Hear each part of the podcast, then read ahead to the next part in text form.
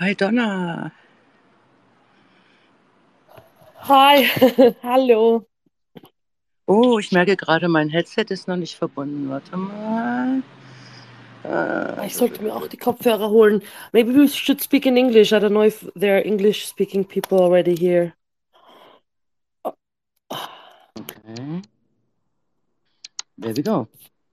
Oh my goodness. Aren't you fast? Oh, I, oh God, you're gorgeous. Hi Donna. I've got my first question already from the um, listeners. I can start with. Du bist sehr leise. Ähm, du bist wirklich sehr leise. I don't know why. Uh, I don't know what to do. Ah, I can hear uh, just fine. Yeah, and I can hear you just fine. Hi, Frau Schulz. Aha. Good evening, everybody. Hello. Whew. So. Donna, is it better now? Is it Warte better kurz. now? Is it better now? Is it better now? I have to be a bit funny. A bit funny.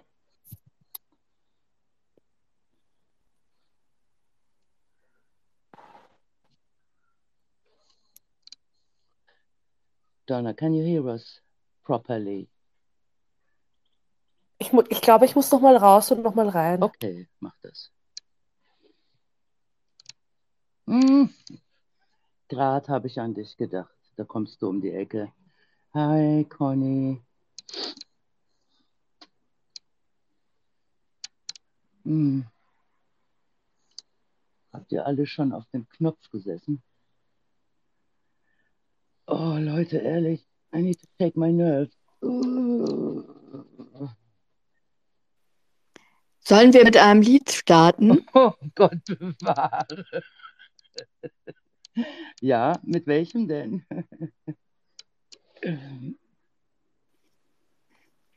Gute Frage. Hat jemand einen glaub, ich Vorschlag? muss euch ja zu Co-Hosts machen. Gut, dass wir, gut, dass wir reden. Als Co-Host einladen. Und Donna, du bist natürlich auch Co-Host. Okay. Das scheint geklappt zu haben.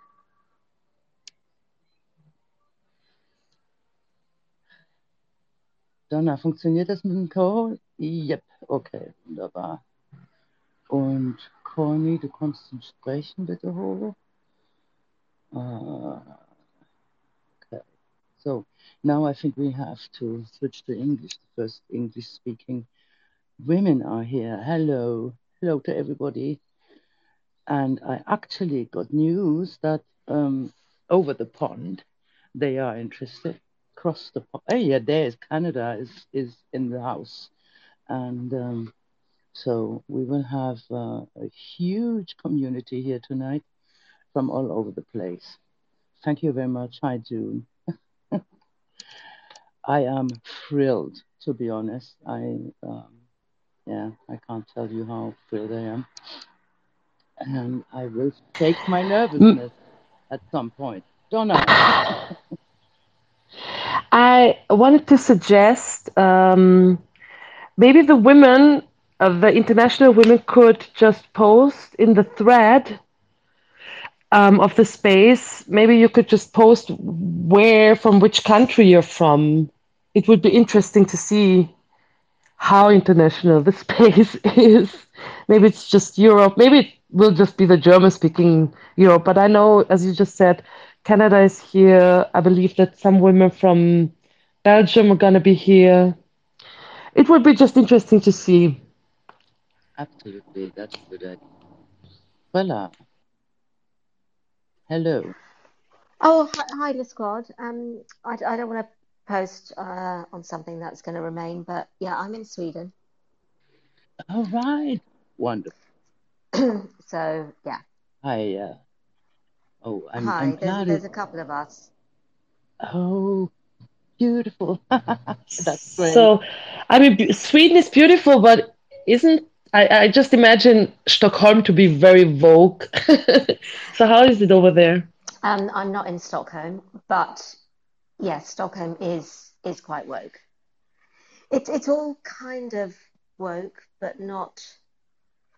Um, I don't know. They all know I'm a TERF, so I, d- I don't have a problem where I am.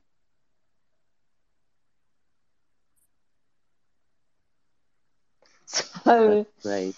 So yeah, I mean, I guess it's uh, capital cities are are different, and I've seen that the um, pride flags have already, sorry, the progress flags I saw this morning were flying um, in the last 24 hours, so we can expect the same old shit. But Um, but but yeah, it's um, it's not it's not affecting me on a daily basis. I won't have any pronouns in my company, and I wear what I like, and everybody knows how I feel. So I don't feel it's as bad as, say, um, some of the Australians and certainly the Canadians that have been in spaces with me. So so so that's my observation. There's there's a few more TERFs um, organising in Stockholm uh, that I know of, but yeah, it's there- there's there's no self ID. There's um, a few people that I know that share petitions for self ID on Facebook, but they get maybe three likes.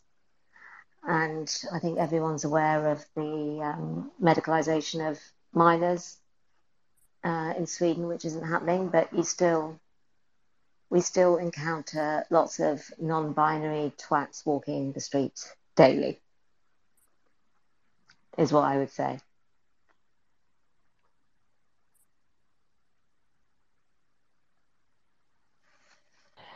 Yeah, interesting. Um, okay, uh, so maybe I was mistaken. So maybe it's Norway, you know, the countries It's up in the north. it's Um, yeah it's hard to follow. yeah Norway Norway is is is, bad. It's um Yes. it's it, it's self ID and the whole thing with um one parent The hate speech. and the hate speech. Oh, No, we, we, we don't yeah. have that in Sweden. And if if the if they were trying to introduce it, I'd be part of the resistance. But no, it's not. It's not the same as Norway. and It's not the same as Denmark. But I think in this in this region, I think Norway is the worst, um, followed by Denmark. Um, Finland is very woke, but not on medicalization. I think Sweden is probably the the best for us right now, but the the worst for the um, TRAs. I get it. are you Yeah. So before, so could we I just just, f- yeah, okay. just a quick question. Are you connected to Bodil? Pardon? Do you know her? Are you connected to Bodil? Who's who's that? She- She's um she keeps showing up in um, WDI um spaces kind of, and she's an activist in Sweden. I thought you might be interested. Um, if if you could um DM me, that would be that would be awesome. Maybe I have come across Okay. her. Um, and I, I can contact. I, I'm in in contact with a couple of people, but yeah, the the Okay. the, the, the real activism is is in Norway, which is is is the worst. Right. But thank you. Okay. Thank you So very much, Donna. Uh, Yeah, I wanted just to say um, um, before we start. I mean, obviously we can we would start not before um, Kellie J. Keen comes into the space, but to gather some of you beforehand to have the space a little bit going. We started earlier. Um, but yeah, so maybe um, this the space today, as you um, maybe read already, um, Posie Parker, Kellie J. Keen, um, is starting her um, European tour, her tour in continental Europe, because Great Britain is in Europe, as we all know. Um, but yeah, she's gonna she's gonna come to other European countries just as she did in the US Australia, New Zealand, and oh, we're really, really, really gra- glad that she will start in Vienna, which is where I'm living. And the the Speaker's Corner, the Lasst Frauen sprechen auf Deutsch, um, Let Women Speak event in Vienna is going to be on June 10th. It's a Saturday. It's going to start um, at 1 p.m. in the afternoon. We're going to go until 3 p.m. And I can, because today um, I had the opportunity to be in a news broadcast and um, I um, yeah I broke the uh, news about the venue. So we will be in Sigmund Freud, Sigmund Freud Park. Um, I'm sure you all know who Sigmund Freud is, or at least you heard of him. Um, so yeah, we are next to the university, and um, I have um, the clearance from the police. I think it will be a nice, I hope it will be a nice sunny day because it's June. Um, so if we're lucky, we will be a lot of women there. But um, if some of you guys here are spontaneous, as you know, some flights are not that expensive. Um, we still can look for rooms or for, for places for you to sleep if you are one of the spontaneous kind. Um, but yeah, we will be uh, very happy to have you in Vienna. And after the next day, she's going to go to Geneva in Switzerland, um, where the UN is. Because obviously, these um, whole self ID laws, the hate speech laws, and everything um, are going, uh, are not only coming from our own national parliaments, but they're trying to push it onto us from above. So yeah, of course, the UN is part of that game. The EU is part of that game. So even though you just said, Frela, that Sweden is quite um, okay right now, I am afraid that if we don't work together as European women and on some level, that even though we might have a parliament or a very con- a very um, strong resistance in our own countries, if we don't try to work on an international level um, against the European institutions, or then we, in a matter of time, I would say five or ten years, we all be fucked. You know. yeah, Donna. Just, yeah. just, just on that point, um, I'm absolutely not. I'm, I'm British, so I'm from TERF Island, and I'm hoping to bring my turfery to the Nordic. Oh, but, um, I'm, I, I'm so sorry. I was I was just thinking because Swedish people can speak I so know. good English. I was just sure she is a Swedish woman. no, they, they, they do, and, and, they tend to speak with the accent of whoever they've met who's English. So they're amazing at mimicking um, accents. But no, I, I am English. But no, I'm not taking. I've been here for years, and I'm not taking anything for granted which is why I already looked at flights to um, Vienna and Geneva, which are all difficult from where I am in Sweden. But yeah, it's it's for me, it's about getting ahead um, of the onslaught uh, rather than just being like, oh, it's fine, at least we're not Norway. So that, that that's where I'm coming from. But no, not taking it for granted because the EU is is a big driver behind this uh, bullshit. Um, so yeah.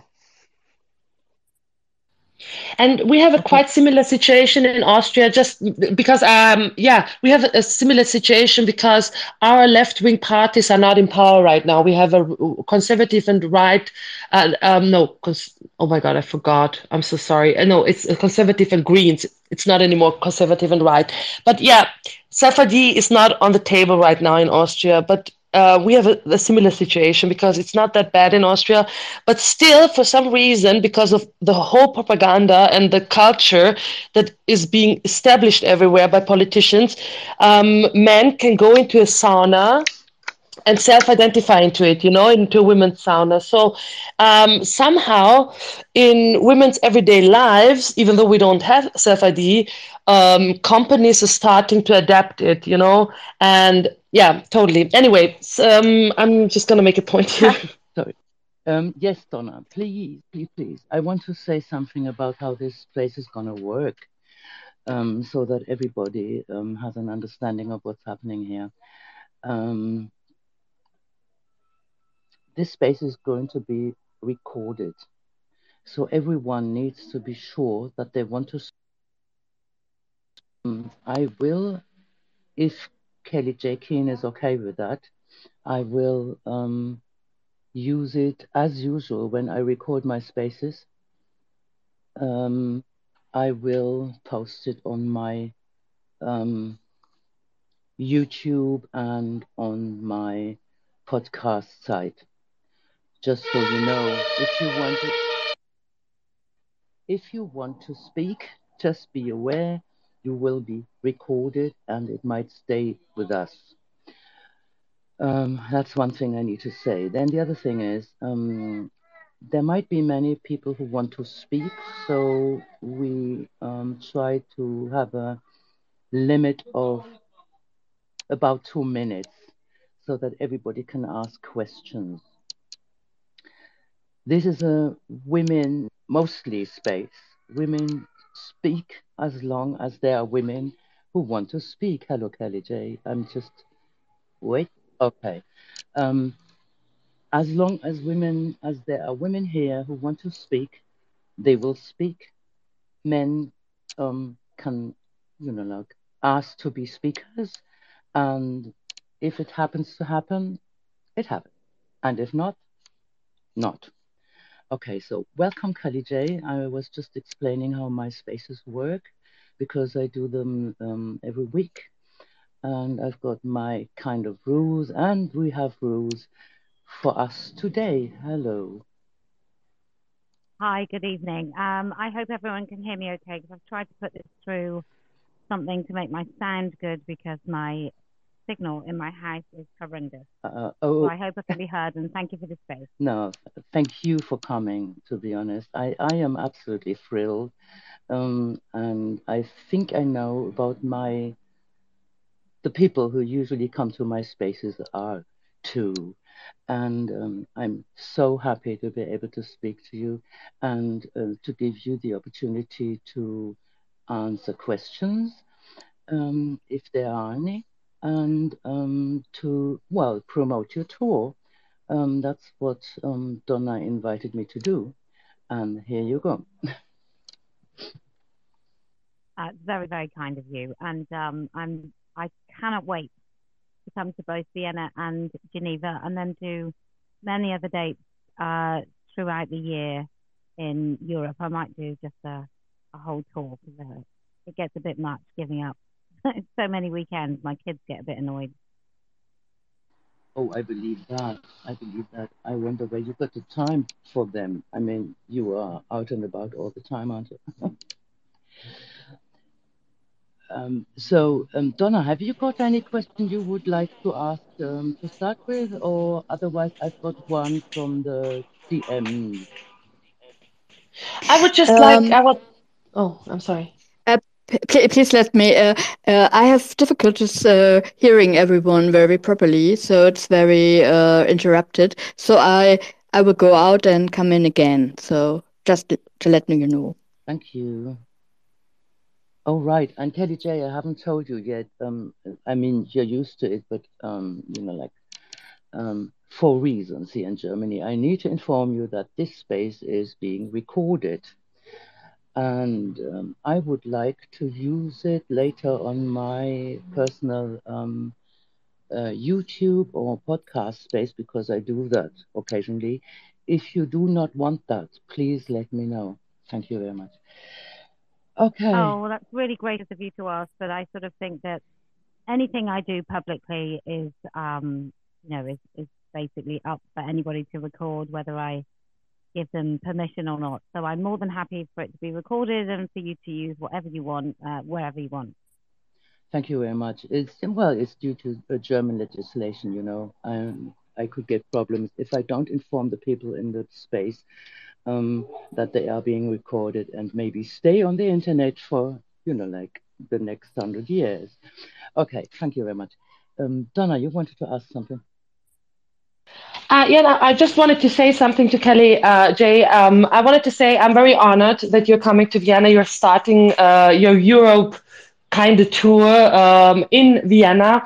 And I'm, um, yeah, I, am hoping for the space today to be about hyping each other up and making each other feel courageous, more courageous after it. Because, yeah, um, as you might have um, learned today, um, there broke some news in Austrian media that there was a guy with a beard and a penis who went to a sauna, a, a city sauna. It's like from the uh, Vienna city, um, and and he went there on the particular day. It's a Thursday. It's Women's Day in the sauna. So everybody knows that who likes to go to a sauna.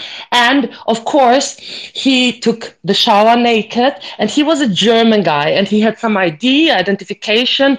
We don't know what the identification was, but still, he came here and did all that as a German citizen. So, um, what is interesting about the case is not only that men can do whatever the fuck they want, it is also that apparently the German self ID law that the German government is planning to put into effect this year, it's going to be in fall, I guess, but they have the draft of the law uh, set and they want to put it through is going to affect us in Austria as well and in other countries that don't actually have self ID. So, yeah, I, I, I, really think it is important for um, all of us European women, um, even though we are maybe, maybe in countries who suffer, uh, that are not quite that threatened by self ID in such an immediate aspect like Germany, um, we we all all as european women are going to be affected. So yeah i'm very very thankful that you're taking your precious time away from your family. I have a son almost two years and and i can just a little bit relate. It's just one kid you know not four. But still i know that it is hard and i'm very glad that you're taking your time to come to austria and raise some awareness because apparently people are listening listening more that now that they know that you're coming to Austria. So the article I read, you posted it, I guess, the Parker effect. I can totally agree, and I am very glad that we can benefit. We women in Austria can benefit from this effect that you are. So thank you so much, and I'm so so hyped. It's in two weeks almost, and um, yeah, maybe we can just make this space positive. And i really want to say anyone can say anything but if it's going to go down the hill about negativity i just i'm not having it. I had such a long day and i want to feel good about this. Absolutely. I agree. I don't actually have a question. I had no time to look up the question. I'm sorry. Okay but I have got a question. I, I just wanted to to um, say that um, I posted before that the first hater was around, and I made it very clear. This space is a we celebrate space, and we're not having any uh, BS um, of attacking people attacking you, Kellie J. Um, no way, it's not going to happen. So relax, and if if if you've got a time limit, just let us know.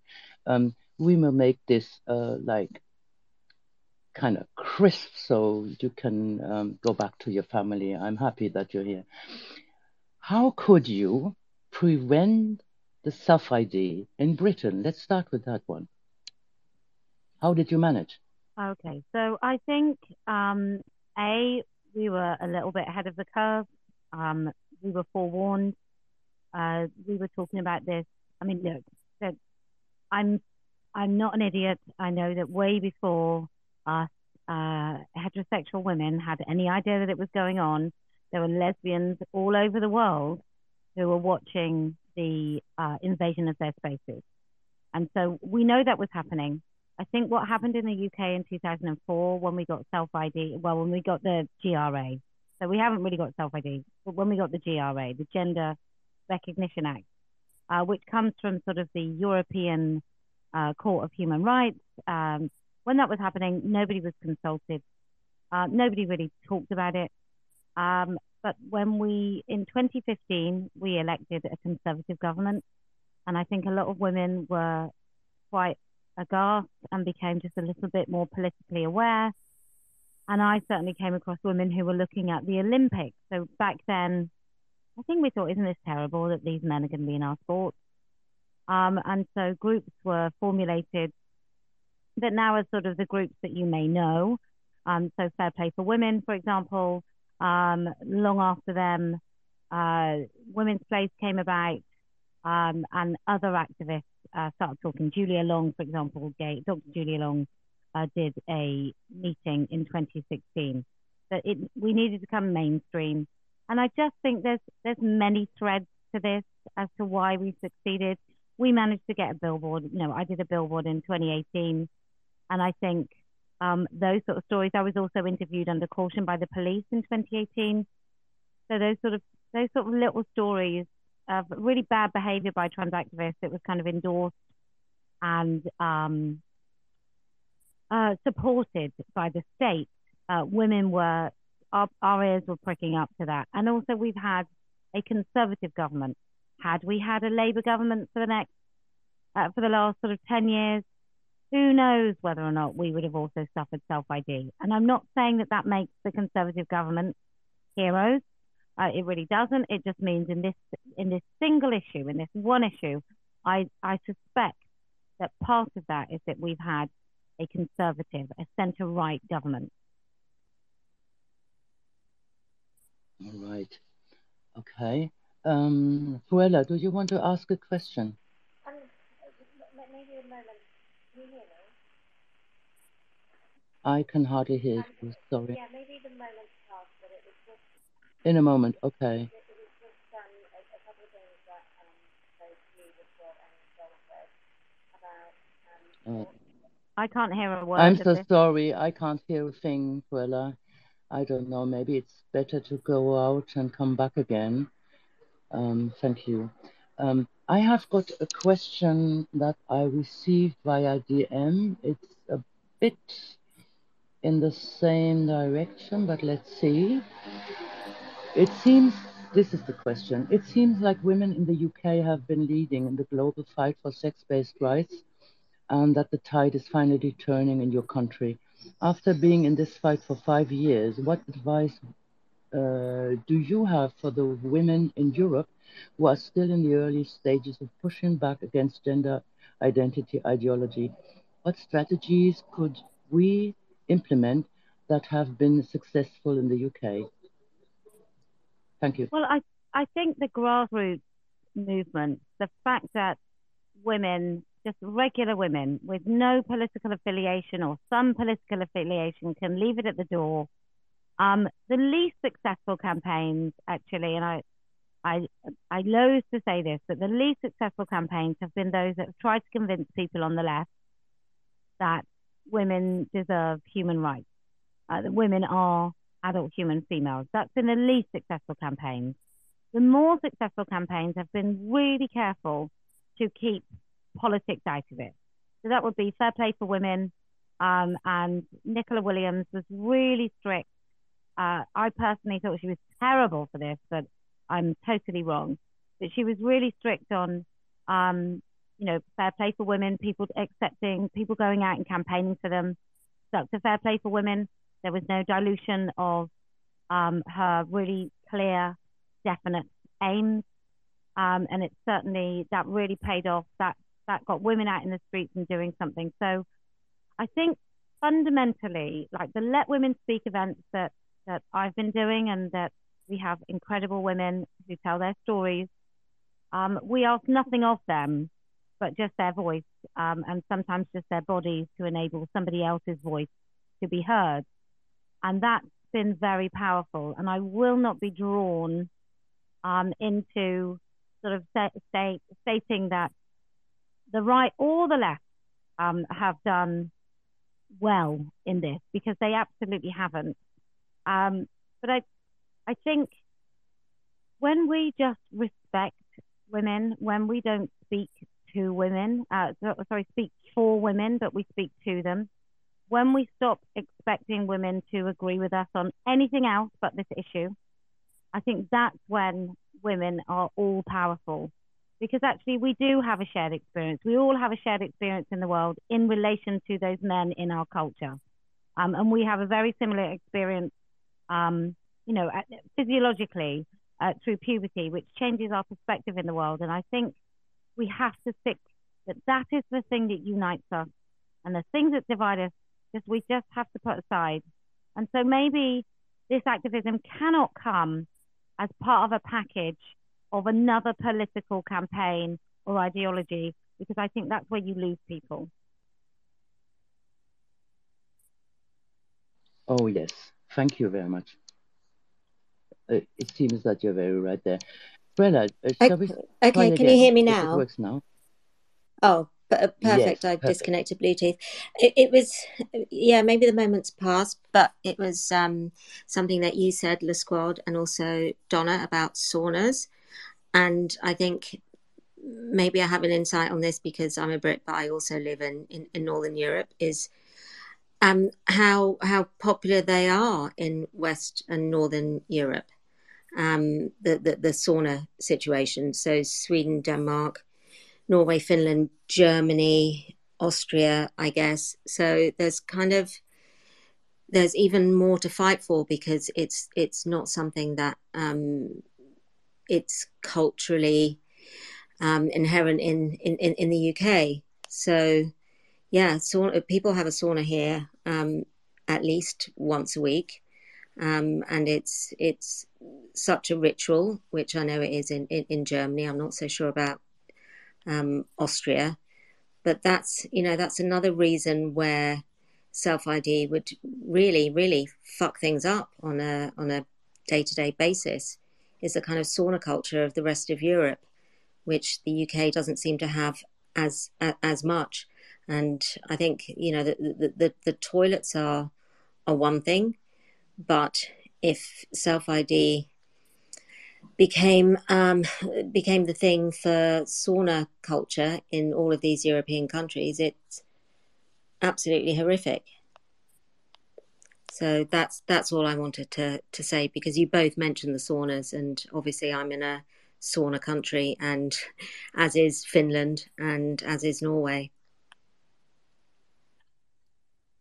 Can I just ask, just for the ignorant Brits, and I might be the only ignorant Brit on here, um, but um, are saunas sometimes mixed sex then? Are people in the nude?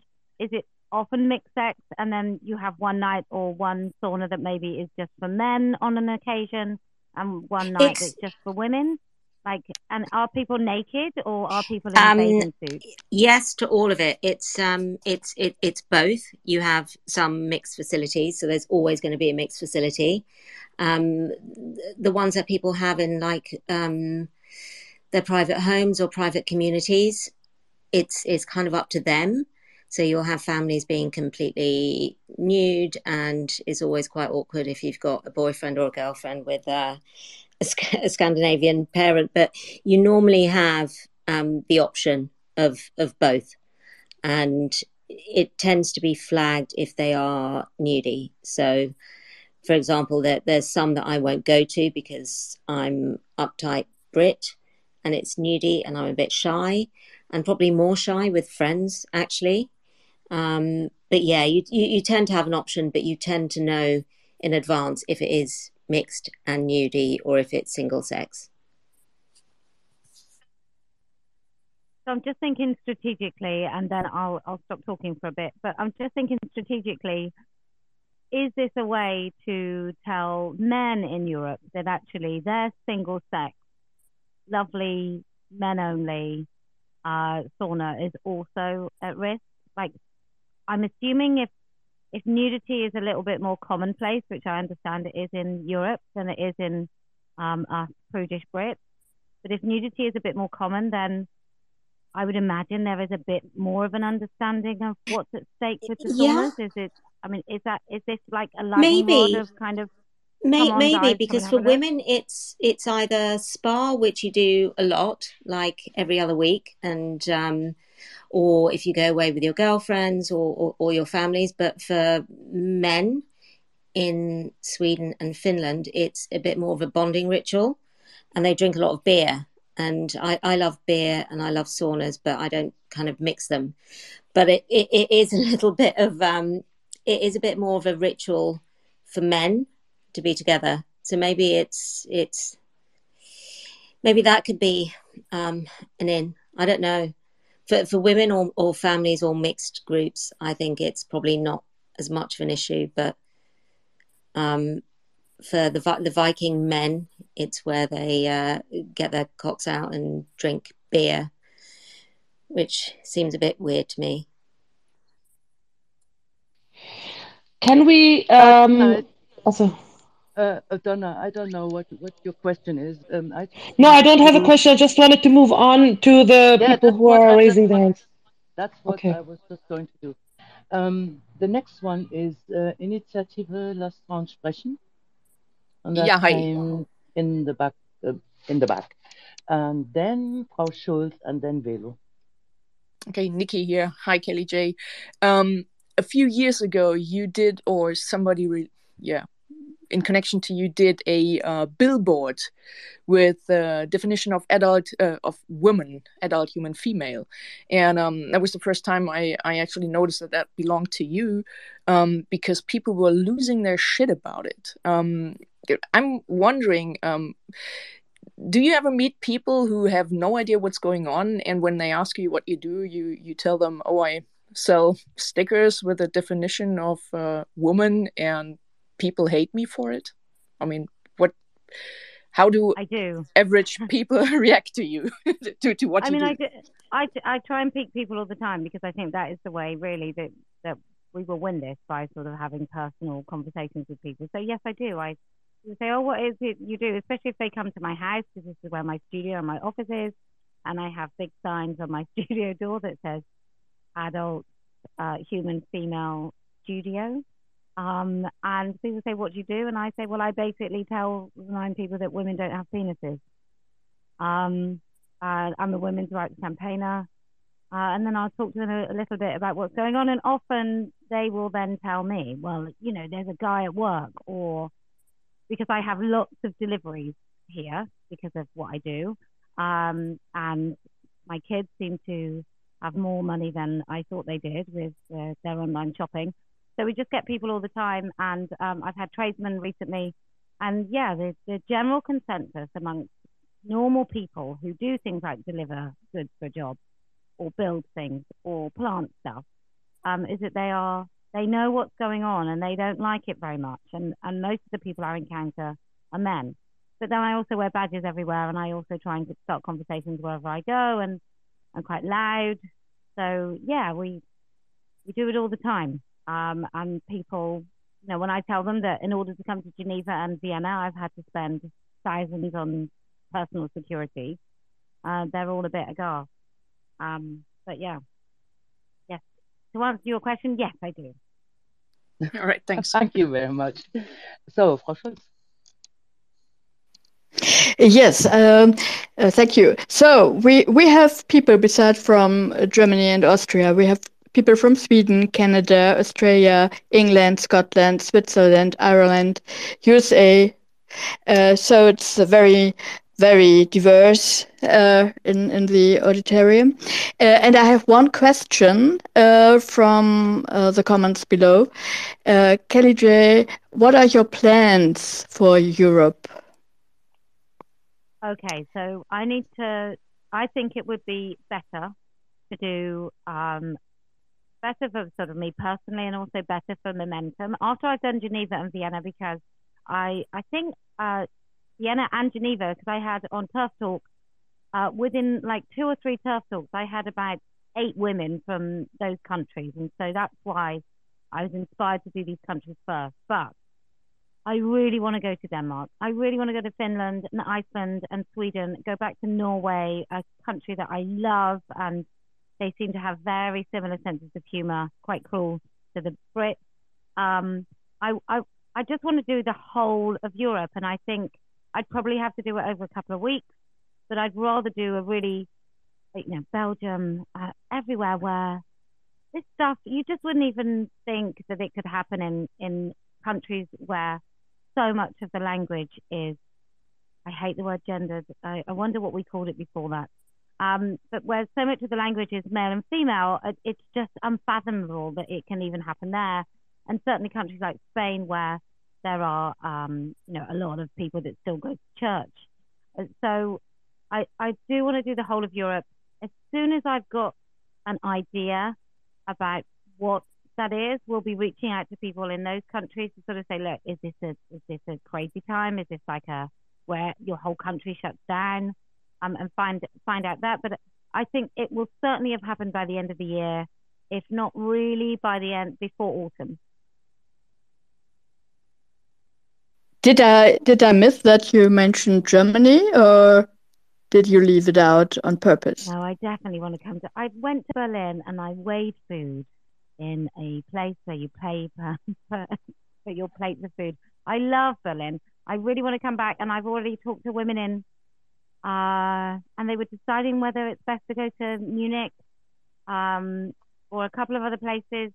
So Germany is definite. I, I apologize if I if I missed it out in my list, but it's I think it's totally imperative uh, that Germany is, is on the list. Well, if if Berlin, uh, let's let's put it that way, if if if the Berlin women withdraw or want to get you elsewhere, I'm here, and I will uh, do anything um, to get people together to help me organize an event. I want you here. I am in Berlin. Thank you. Um, oh, danke schön. uh, Frau Schulz, bist du fertig? Are you ready? Yes, um, yes, over okay. and out. Then over and out. Okay, Velo. Hi, good evening, everybody.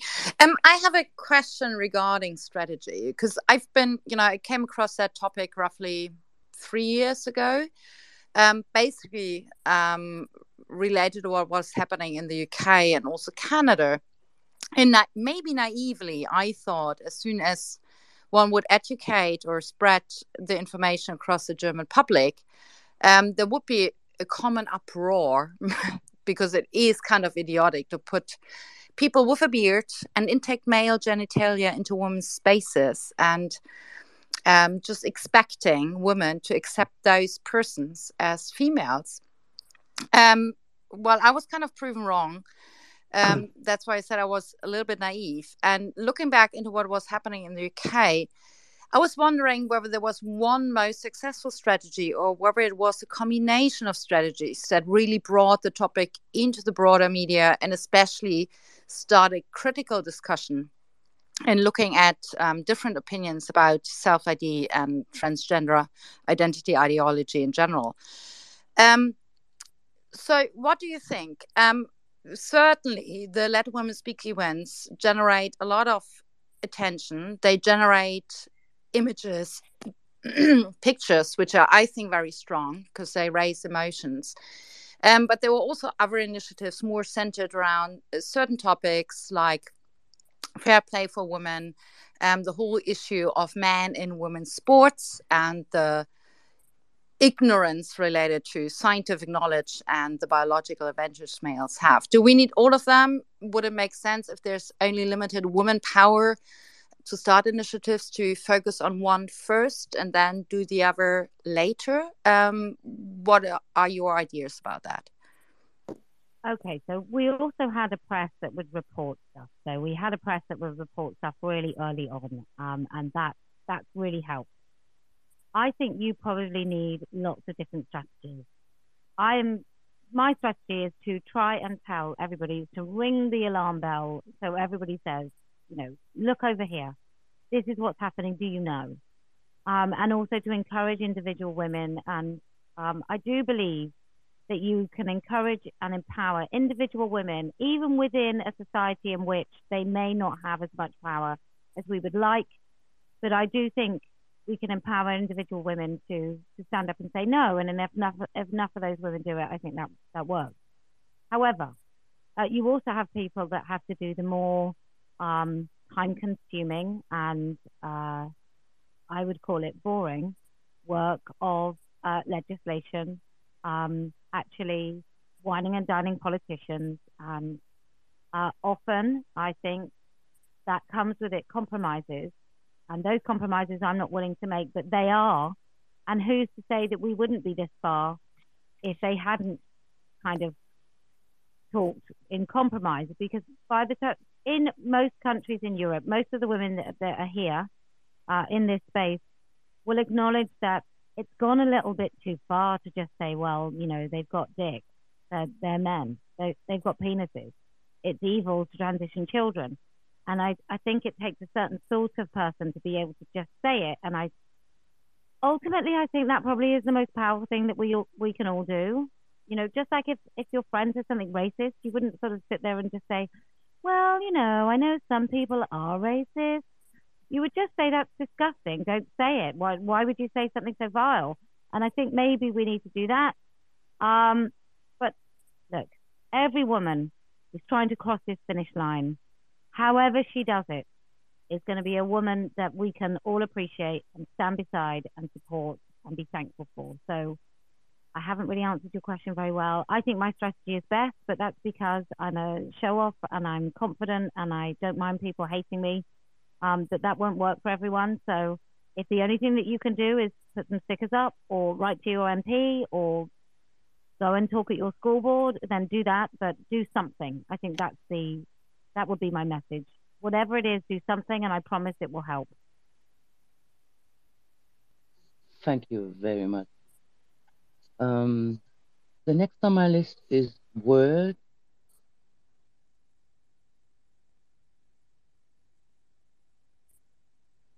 Word Rebel.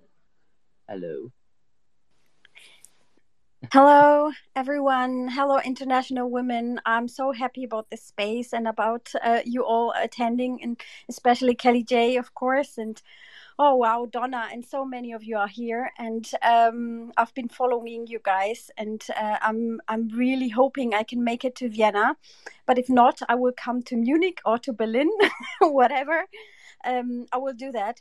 I had an um, idea um, that's quite similar to what um, uh, Velocia asked you. Um, it's I just read in uh, at on Helen's page that someone wrote uh, that she wrote it, this is uh, they are asking uh, us to accept that men are defining women, and someone wrote below that um, a comment um, that it's beyond parody.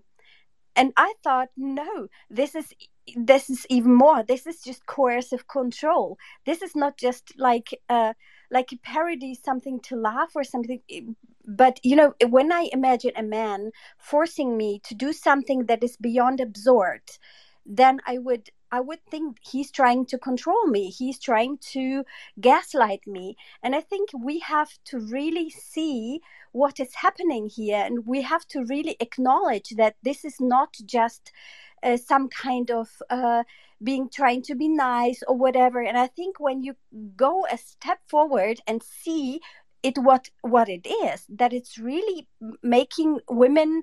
Um, uh, putting women into a like a cage or something then i think you can you can address this in this moment would would you agree or would you kind of like uh, how could you hype us to just be you know to say to say no in this moment uh, and to would you agree that this is co coercive control I 100% think it is coercive control and a form of abuse, but on a state level. Um, Dr. Julia Long gave a, a, a speech um, at the House of Commons. Uh, David Davies uh, allowed some women to uh, host a debate, and and I think it was there that Julia talks about um, the sort of the way you're abused. Like at first, you're you know eventually you get to a point where you can't even name the abuse. You can't even name uh, what it is that you see in front of you. We can't say that it's indecent exposure when a man uh, comes into our space and shows us his penis uh, without our consent. Like it is, and it's um, that's why it feels so weird. I get emails all the time from women who and from all over the world who feel isolated and gaslit, and they feel like they're going mad. They feel like, you know, is it?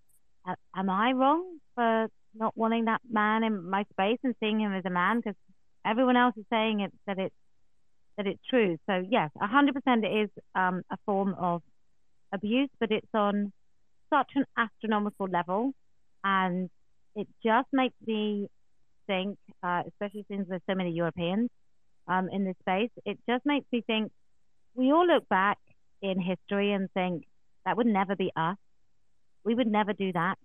Uh, we would never go along with something that was so preposterous, horrible, Um, and yet, we in this space probably know that we wouldn't have, but now we can see how these things operate, and it's it's fear and it's kindness, and they talk about fascism. It doesn't come as your, you know, it doesn't come as a big monster. It comes as your friend, and I think that's what we're seeing. We're seeing authoritarian uh, control.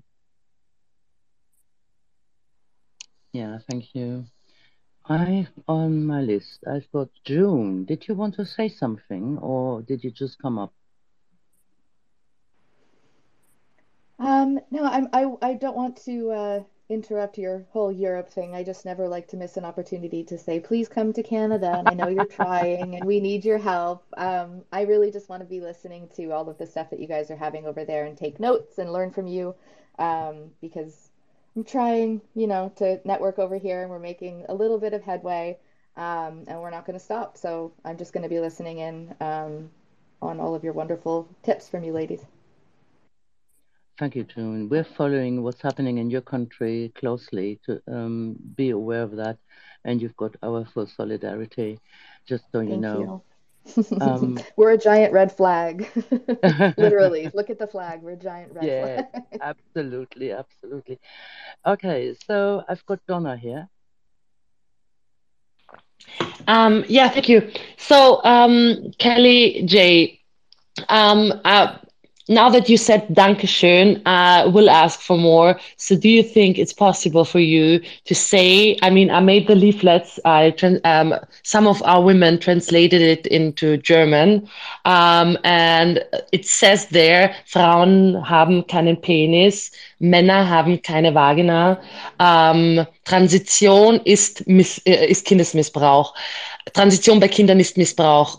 I know it sounds hard, but could you just try maybe and say Frauen haben keinen Penis when you're here in Vienna. You don't have to say it right now, but it. I think it would be just nice after all of your stops through Europe. You could just say this one thing that women don't have penises in all the different languages um, and then there could be a compilation or something like that i would i would find that very very um, cool and uh, so that's one thing. And the other thing is um, what i'm struggling with a little bit is um, the ability to mobilize the women to get out um, of their out of their houses, out of their shells, and I totally understand that they're frightened in this climate. They can, you know, we, we all know it, the uh, repercussions that they will face, maybe with their um, employers and everything, with their families. Um, some of them are so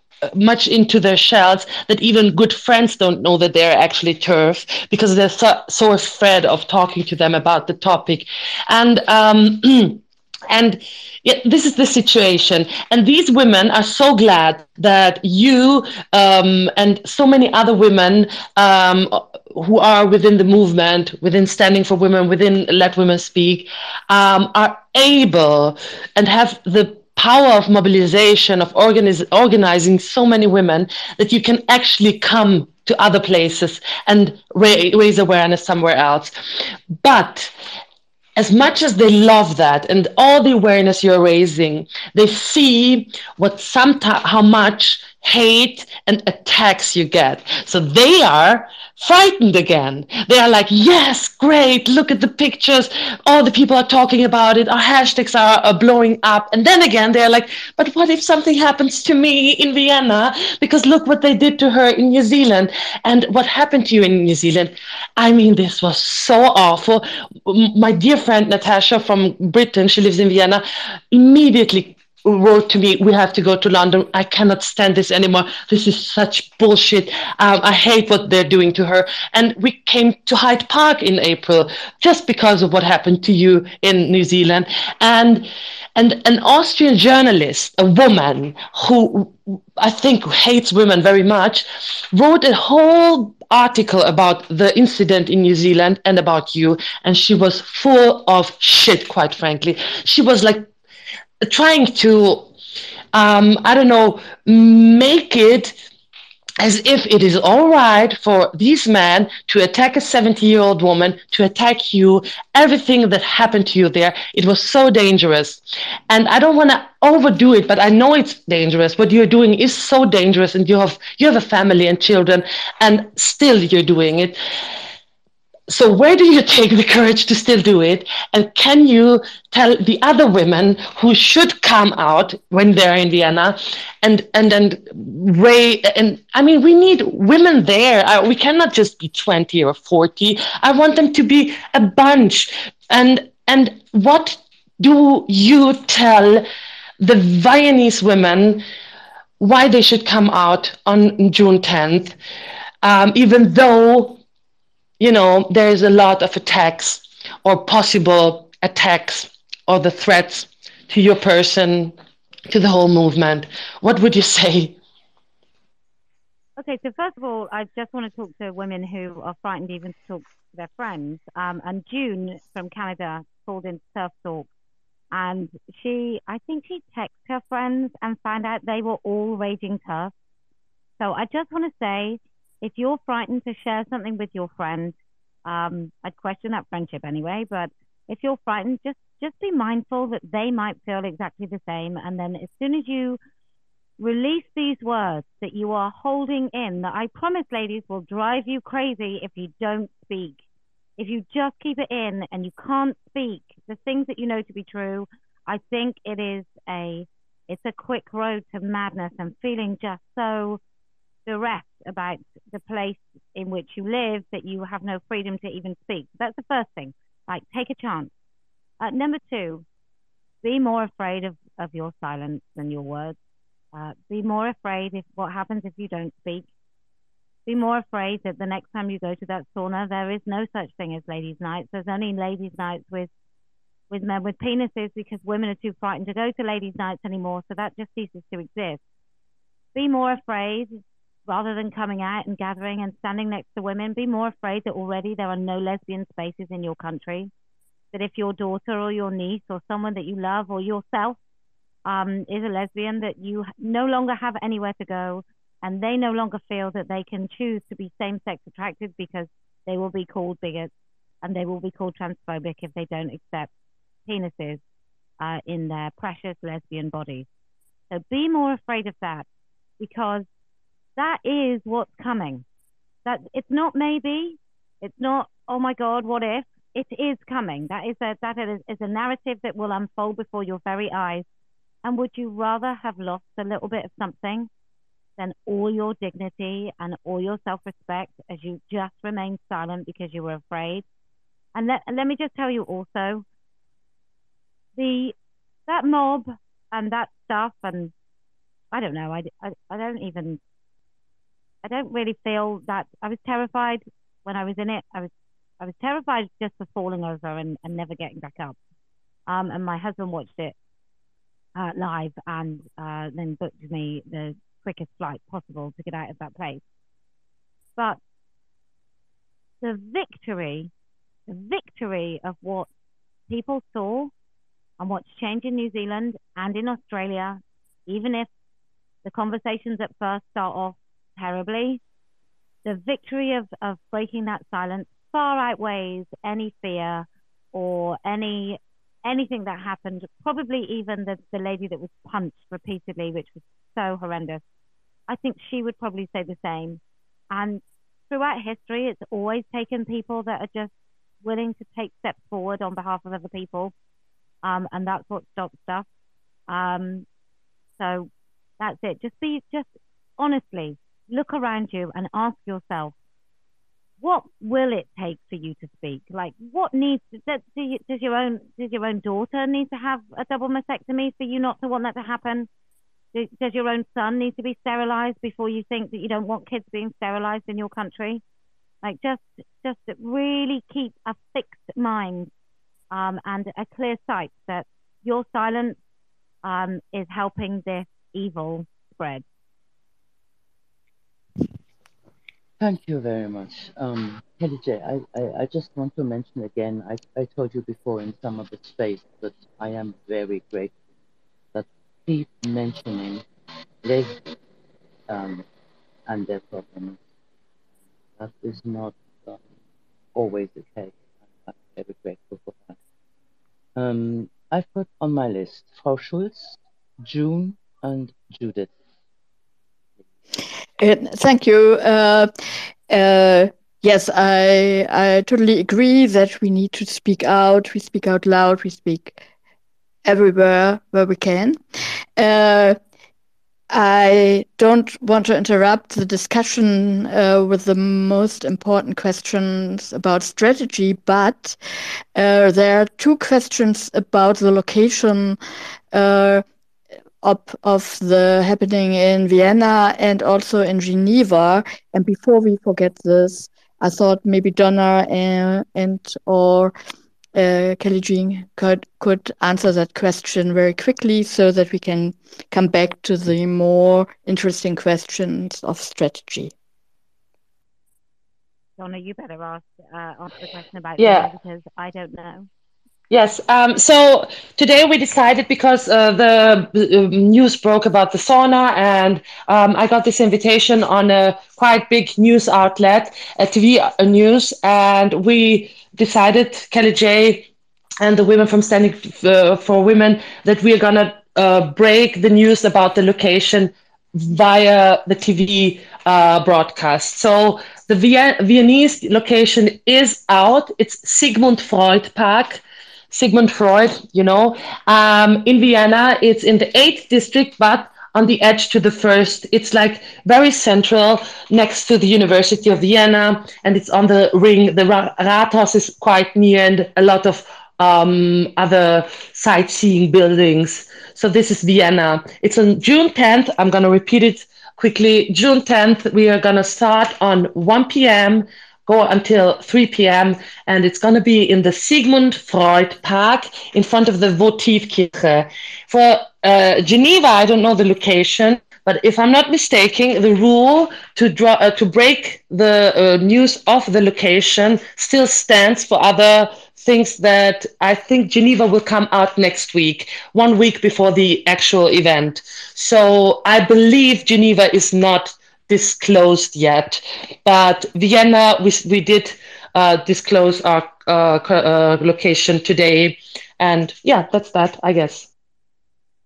Uh, before we go on to the next question, um, I want to remind everyone that we uh, limit uh, the the length of questions uh, to two minutes. So uh, please try to be as concise as you can. Uh, I will start using uh, a watch and interrupt if you talk longer than two minutes. Thank you. Plus, plus, I want to say um, I was made aware that someone is recording this space. Um, I don't know if I can stop that um, who is known to um, fiddle with them. But just so you know, um, just for your information, we don't have to change anything we say, just so you know. Thank you very much. Um, June. Thanks. Um, I'll be super brief. It's just when Kellie J was talking, it reminded me of this quote that's really been important to me lately. Um, and it says, and the day came when the risk to remain tight in a bud was more painful than the risk it took to blossom. Um, and I think that's really the heart of what we're talking about when it comes to um, speaking up. And I, I did say to myself, do I want to be friends with somebody who um, is against, you know, what I'm what I'm trying to do here? I can I can obviously be friends with somebody who's who's ambivalent or unaware, but um, I'd like to know anyway. Um, so it's it might be a painful thing, but uh, but it's worth it. So it's a good quote. Thank you very much. Um, Judith? Yeah, thank you. Hello from Vienna. um, I wanted to refer to Donna, uh, uh, but first I wanted to ask maybe someone uh, can post the announcement of the Vienna event up above so everyone can see when it is and where it is. Um, yeah, and I wanted to refer to Donna why should women uh, come to the Viennese event um, if they're afraid something uh, violent might happen? Um, I want to say I'm going to be one of the stewards, and I'm really looking forward to this event. Um, but I, I, really don't think it's it's possible that something like New Zealand would happen in Vienna. Our police is completely different. Um, Donna is in contact with the police, and um, there is an LGBTQI street event on the same afternoon. And um, when I uh, read um, Green and Social Democrat uh, politicians writing about our event on Twitter, uh, a social, I think he was a social democrat, a trans identified man. He called for the people to go to this uh, street event, street festival and not uh, come and counter protest us. So if there's a counter protest, I think it won't be too uh, big, and um, I think I don't think there's anything to fear for personal security. And we will be there, and we have uh, enough stewards, and I think it will be a really great event. Can I just say quickly, thank you, Judith, that you're going to be a steward. Yes, we. Um, I, I, think everything's gonna go fine. I just wanted to say, yeah, the police is very cooperative, and they um, thank me to be co- that I am cooperative. But I, with all the things, don't want to praise the day before the evening, as we say in German. Lobe nicht den Tag vor dem Abend. Um, so we will see. You know, they still have to prove their abilities. Um, we will see what they're uh, what they're gonna do. So I, I am trustful. I trust our police force, but uh, we will see. The other thing is we have stewards, and I'm very kind. I'm very very glad that uh, people like you are ready to be steward. Um, L Squad is going to be a steward too, um, but we still need stewards. There's never enough stewards. So um, I am very, very, very thankful for every each and every woman um, who is willing to put on a vest on the day because the more stewards we have, let's say 20, for example, all the other women who are first time stewards, they will be feeling safer too. Not only the women in within the circle who are speaking will be sa- uh, will feel safer, all the stewards will, will, will feel safer. So yes, there's never enough stewards i'm arguing.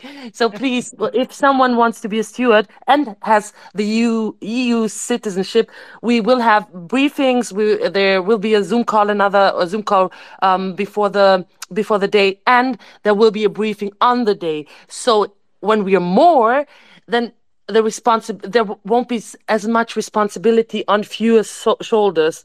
So don't be afraid be a steward and help us all get through a great and very very very calm event. That would be great. Um just one sentence. I forgot sorry. I will not take my children there. This is not going to be a family event. I will mm. not take my children there but i'm I, am i am not afraid of, of any danger for my uh, physical yeah security. Okay. but I, I, I would not take my children there. Thank you very much. So um, two things. Um, i booted well hopefully i blocked the person who's probably recording. There might be others but the one i was made aware of is gone. Um, and then I've got um, on my list, I've got Velo and then Zarin and before that, one question from the DMs. Um, this lady heard about you, Kellie J, founding a party in the UK. Will you try to spread it all over the world as um, the given parties in our countries are not doing anything? What's your plan? A hundred percent is to spread it all over the world. Um, it's basically a party that just focuses on women. I'd like to see a women's act, and I think one of the main things that we'll be looking at is actually to obliterate um, the GRA, make uh, legal fiction history. So yes, it will definitely be something that I want to go all over the world. I think there are campaigns that sort of ask women to ask their politicians things, and and I actually think no, let's be the politicians. Let's not ask people to represent us in ways that we know they won't let's just be in the conversations. Let's be in the in the levers of power. And in this country, you actually have more direct access to um, the general public, I guess, if uh, you are in local councils um, and sort of political police um, positions. So those things are quite good. Like MPs are great, but actually to impact whether or not an elderly woman living on her own in a home gets a female or male carer, you might be better off in a local council. So 100% uh, the Party of Women, hashtag POW. And then I thought, actually, if we have Party of Women, everything real, then it would be hashtag power. But that's just a hashtag thing and not quite uh, the most important part of the of the whole thing. But yes, global world domination is what we're looking for, ladies. oh my God, Kelly J, be careful. world domination. Can't say that I'm in so Germany. sorry. It's totally inappropriate thing to say. I do apologize. Okay, äh, Gotcha. Ähm, Frau Schulz, hast du jetzt noch was für uns? Ja, ich habe noch eine Frage an Kelly J. So I have a question for Kelly J. English, English ladies. Yes, yes, I have a question for Kelly J. Uh, Me too. When, when will you launch your women's party? So the question was to the when. Okay, so at the moment we're doing all the uh, bureaucratic stuff, um, and then when we get approved, uh, I think we'll be launching properly in August. Um, so that's the sort of time frame we're looking at. Uh, you have to do, as I'm sure uh, every country is the same, you have to do a lot of things in order to officially sort of get your constitution signed off um, and get everything sort of uh, proper and recognized and uh, completely hermetically sealed so that it's completely incorruptible. Um, you know, both me being corrupt or anybody else within the organization. So we're just doing all the fine tuning at the moment. Okay, just one remark. If uh, uh, a microphone is open, I close it from here, just so you know. It's no offense, but um, I do not want to stop the speakers by saying, "Can you please um, turn your volume off?" or you know something like that. Um, Velo, Saren, and then Jane Doe. Thanks. Just three brief comments. First, I want to really support what Jelly Kay just said. Uh, please, women, do not shy away from grabbing power. And power is nothing bad. Power is what we need to have to actually make a change for the better. It's not something I've done politically because I'm not an organized political person. I'm just a politically interested citizen, but I've done that in my job. And you'd be surprised that power not necessarily compromises your values. You can actually, as long as you stick true to your own inner moral compass, you can use it to make changes for the better. So I think this is something where we all have, to, or many of us have to overcome female socialization, which associates power with something dirty and bad, unless it's wielded by man. So please, um, whenever you have a chance, don't shy away from running for certain positions which come with power because this is what you need to have influence. And influence doesn't necessarily corrupt. You can still be fair um, and unbiased and really really drive changes towards the better um, two short more comments. The first is I also volunteer to be a steward. So, so shout out to all the other women. Please volunteer. I'm not an experienced steward, although I've been to a couple of demonstrations throughout my life. Um, but if I have to be, I can be a very stubborn, just standing there, kind of uh, human flesh wall. And this is what I tend to do. Plus, of course, discourage um, any inappropriate behavior. And the third point, and this is something which is really close to my heart, is that I've been to Vienna a couple of times. Vienna is a beautiful city, but what's even better is that when I was the last time in fall last year, I had the pleasure to meet some of the great feminist women from Vienna, like, for example, Donna. And we met for an evening. I was going there for work related purposes, and they made me feel very, very welcome. It was a fun evening, and those women alone are worth visiting. Um, so please come to Vienna and she's a little uh, Com- Comrade Veloci is a little like a little dog. I mean, she's tiny, but she's vicious. So um, I'm absolutely pleased to be steward with you, Belo. okay, Sarin. Um, yeah, good evening from the north of Germany. um, I have a question regarding, in general, the media coverage. Um, we know that um, media here in Germany is quite one sided. They hardly um, um, make reports uh, about the trans ideology, or if ever they make it in favor of uh, trans ideology. And I think it would be a good idea, uh, perhaps to, if that's possible, or um, to get to get someone, a journalist or the TV, um, to make a, um, a, coverage of, of these events, and then probably um, we might, uh, hopefully, one day also see it in the main uh, news because that's what happens in in, in UK and also I think in the States.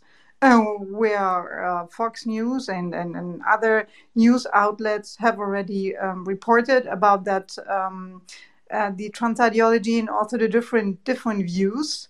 But here in Germany, especially in Germany, and I think in also in other European countries, is is only it's uh, around zero. So um, I don't know. There must be other people also in the media that probably do not share uh, all the ideas about trans ideology, that probably are also more critical of trans ideology. And I don't know whether um, we could try to get them in, in, in the boat and on or on board and probably um, have a different media coverage and also come perhaps with a TV to, to your events and film it and then place it somewhere and not only on Twitter or YouTube, but also uh, on TV so that um, the audience would be would be would be bigger. What, what do you think about it? it? Is, would that be possible, or how could how could we um, achieve that goal? I think it's a great idea. The how, I guess, is the the bigger question. So I just reach out to as many people as possible, send out press releases, but you know, the biggest story for the biggest story um, created in New Zealand was the bad behavior of trans activists. Um, that actually is the thing that peaked. Like a, a load of peaceful, peaceful women gathering to talk about their rights. Um, unfortunately, probably from a news point of view, is is not is not worth their time, um, which is really really sad. But um, you know, if I'm hated enough in uh, Germany, then they'll report it. But I don't know if anybody knows who I am. I don't know. Yeah, that's um, if I if I may um, answer that um, directly. Yeah, so what I also fear if if there's a lot of um, trouble and um, if there's something happen, um, and not in a positive way, but then probably there will be media coverage. The, but would be would be better if, uh, or of course nicer, if, if we also have coverage um, of people who are really interested in the topic and who have a more neutral or more positive uh, view of that. But uh, yeah, that's how it works. If you have um, if you get, have troubles and and people um, fighting, then probably you have more coverage. Yeah, let me just, uh, I'm just going to try and give a, a whole answer really, really quickly because um, I probably will have to go at half past eight, which is in 27 minutes. So very quickly, look, if we, if women come and they speak and you build those women up.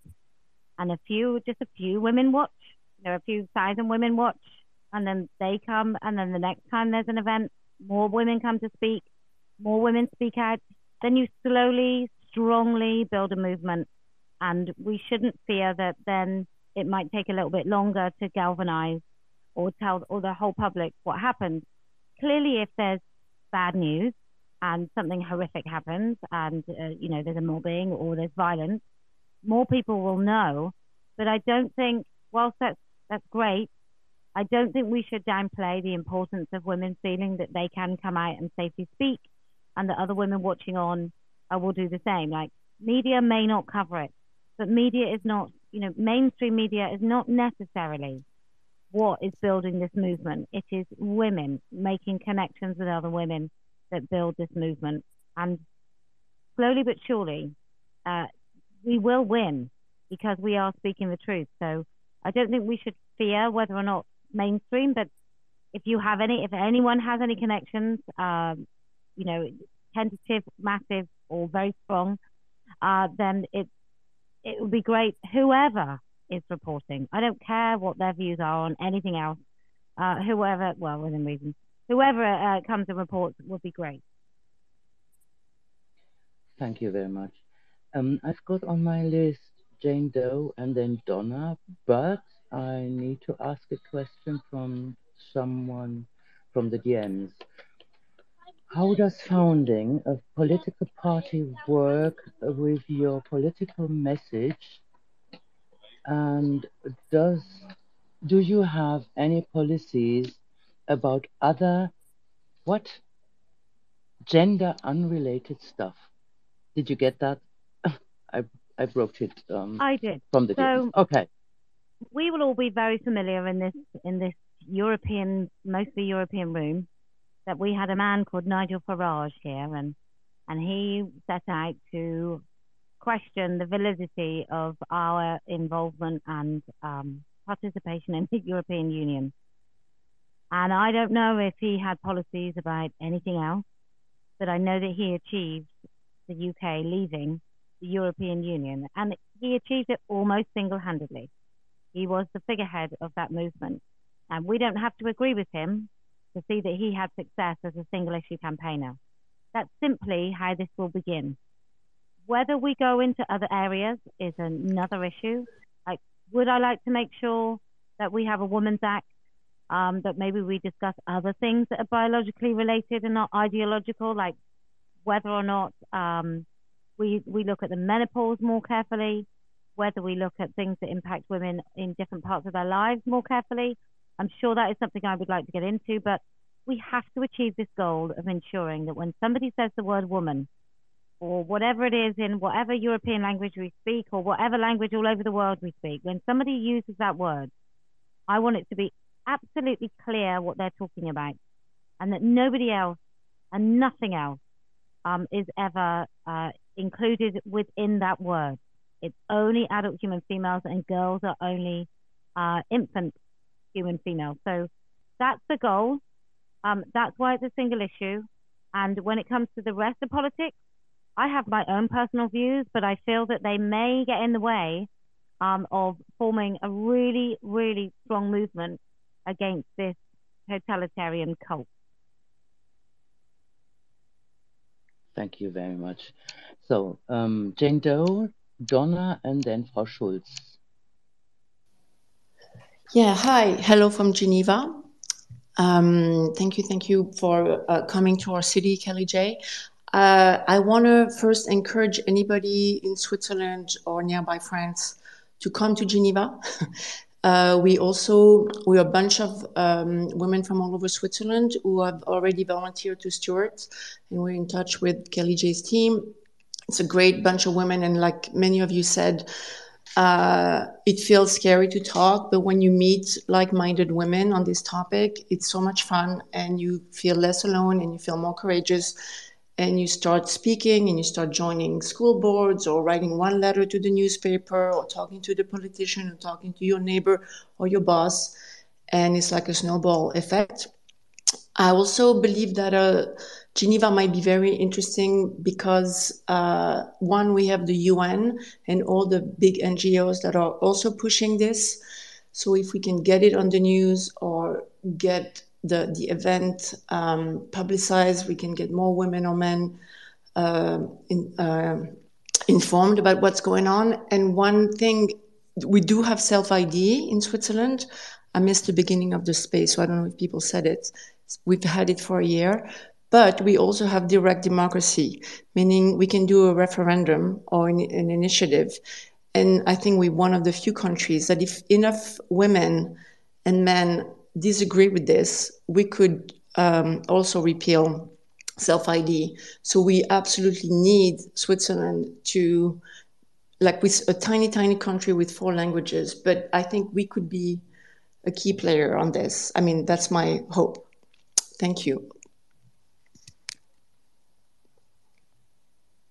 Um, I'm sorry. Um, I I told you that the next one is Donna, but please, Donna, be a bit patient.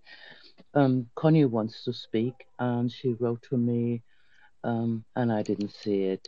And I think she's been waiting for a while. So, Connie, your turn. Yes. Hello, everybody. Hello. We hear you, and you just ramble on. Okay. Can you still hear me? Yeah, as long as you don't press your with your big finger on the microphone, you will be here. Well, now you switched it off. Switch it back on and Oh, talk to us. Okay. Well, I just Okay. I try to ramble on, and I try to make it short. It's uh, about strategy in general. Donna mentioned it in the, at the beginning of the space, I guess, that um, self-ID law is uh, yeah, going to be a thing in Germany within the next couple of months. They are on their third draft, I guess. And just to give you, Kellie J, an example, uh, it contains, for example, that you can change your gender on the monthly, meaning you can go to town hall, register, and just declare you're a man this month and a woman the next. And um, No, that yearly. also means, oh, Connie, I'm was it sorry. yearly? It's yearly. Sorry, sorry. No, I don't. I don't want to spread false information, but well, That's why anyway. Yeah, no, yearly, very good. still often enough, The isn't the it? thing is that is the thing is that is on my mind and that I'm that is really important for me is um 80 no 98% of the population, I guess, really do not know what is going on. I've been to uh, a birthday party of a gay male friend lately, and even uh, you know all the gay men there, they just didn't have a clue. So also within the community, a lot of people don't really know about self ID law and what they are planning, and it's not even in the news. And what I would like to know is how can we make the population in general more aware of uh, what is going on behind the scenes and what they are planning to do. Uh, well, I don't want to blow my own trumpet, but uh, one of the things that really did spark the conversation was the billboard, and that's because it was such an innocuous, kind of harmless dictionary definition. And then people really did talk about it, and they talked about it a lot because the trans activists took it down, and then that was all very interesting. And I, I guess that ship may have sailed because now it's a it's a known thing to do. But I think it has to be something like that. I mean, look, that man using the sauna on a ladies' night, I think that's a new story that will create conversations. That gives you all a reason and a way to talk about it. If you go to weekly saunas, um, I don't know if that's the same all over Europe, but if that's like a ritual, that's a perfect place to start talking about this. Uh, that's a perfect place to put up your little stickers. Um, maybe clip the newspaper article, put it in places where people can see it. Um, but I would, I would really make such a meal out of this specific story because that's a way to open a conversation. Um, so I think it might take that if you're, if all of your news is absorbed and captured by this um, pernicious cult. But it really is. Look, if they've got uh, all of this sewn up, we're just going to have to get very, very creative. And uh, as a, a an English woman, I don't know what very creative might look like in Vienna um, or Germany. Um, maybe I'll maybe I'll just come over and you know we'll have to do a talk. But I don't think that's either. That's also going to generate as much publicity as my ego might like. So uh, it's just thinking about where's the perfect place to reach. Could you go to a really important like Bayern Munich match, load you buy a ticket, stand outside, make a bit of a fuss where there's already cameras, or, or go to some sort of event where there's already cameras. That might be a good idea. Um, but I have, I mean, I, I have no idea is the is the honest answer. It need it needs to be big and it needs to be soon. Uh, uh, someone tried to uh, put up a billboard. I heart J.K. Rowling a year ago or so, and it was taken down. They are everywhere. I mean, they are everywhere to stop us. So, um, yeah. well, anyway, um, Donna, now it's your turn. I um, have to say, I find it so very much interesting that um, I mean I've been in politics for 12 years now, and I learned a lot of campaigning methods. um, in courses within the Social Democratic Party, and every time a Social Democrat who was with me in those courses tells me that I am monothematic, I have to laugh about it because the first and golden rule about campaigning is stay on the message. Nobody is telling Greta Thunberg to talk about something else. uh, apart from climate, you know? So I so much, I know exactly what they're onto. I know exactly that they are seeing that we are effective because if we don't stay on the message, like Kellie J, I have to say, um, you are such a talented campaigner and an organizer.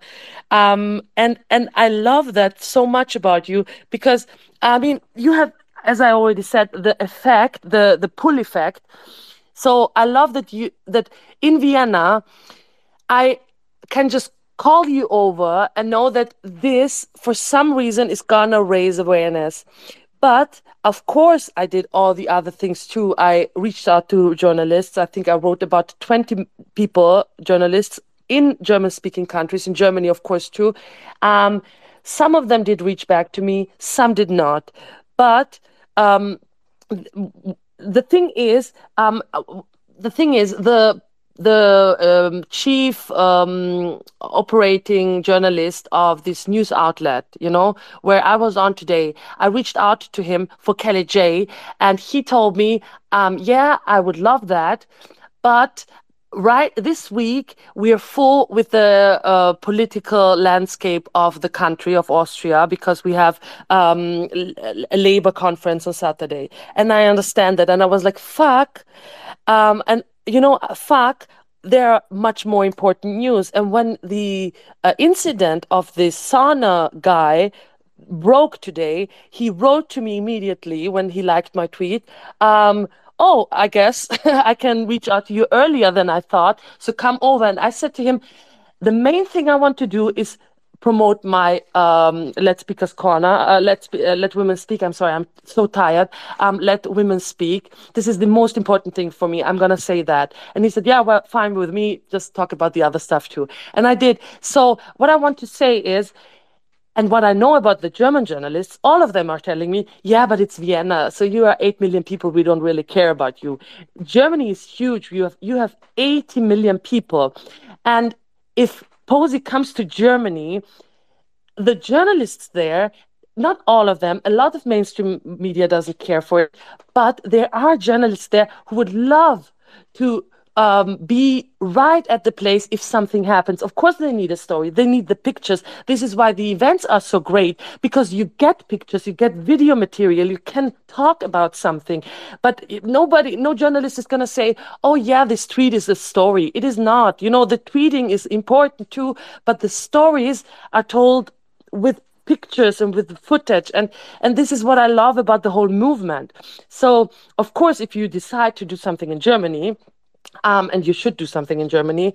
Um, there are women in Germany who have the contacts to the journalists because those women gave me the contacts to the germ- uh, journalists. So the, the, the German German landscape is not so fucked up the media landscape as you might think. They need the stories, and Kellie J. Keen does know how to um, you know tell a story and and and uh, you just have to call uh, you just have to make her come to your country and then you will be in the media eventually yeah eventually. Um, if it's calm and everything goes fine of course it's wonderful but then there is no story. But if the other side shows their faces as kellie j. Keen always says then the people will immediately show what character they have you know that they're aggressive guys who like to scream at women and make them you know shut up. So yeah you have you have to just do the event and then everything will follow. I truly believe that. Thank you very much donna.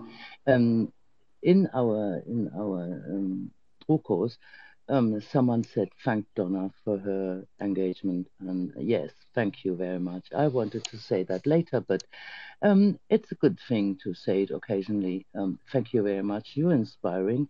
Anyway, So um, thankfully, you're back and um, promoting the tour with Kellie J, and that's wonderful. And you are, for me, the most inspiring women recently. Um, and um, I think that many things happened in Germany um, because you, Kellie J, have been such a well role model, I would say.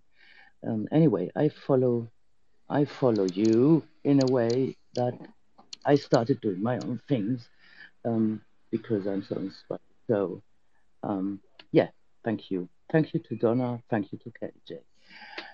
Um, there was a question um, I want to ask, and then Frau Schulz's turn. Um, there was someone asking if there's any event planned for after the rally. How far can you go by um, telling us about that? That's Donna. Oh, Yes, did you there say? is something. Yeah. Um, on in Vienna there will be uh, an event, but we can talk about it. We will see, uh, Okay. uh, if you're there, then you will find out where we're going and what we're having. But uh, we won't talk about after drinks. You have to come to the rally first to know. Right, That's yeah. good. Thank True. you very much. Yeah, that's um, for safety reasons, I think. Um, Frau Schulz, Word Rebel on the Velo. Yeah, I, I just want everyone to remind that it's uh, only nine minutes left. So if if there are any uh, important questions for Kellie J, please ask them now. That was all. Brilliant. Word Rebel. I just wanted to add um, that um, because I think it is really important to to stress it uh, that you, Kellie J, are for me. I, I've been listening to your interviews for for many years, and we didn't have much to hold on to um, in the last years. It just started in Germany. Um, so um, I have been talking to many feminists, especially in the context of. Uh, um, of uh, violence against women, women coming from domestic violence uh, backgrounds.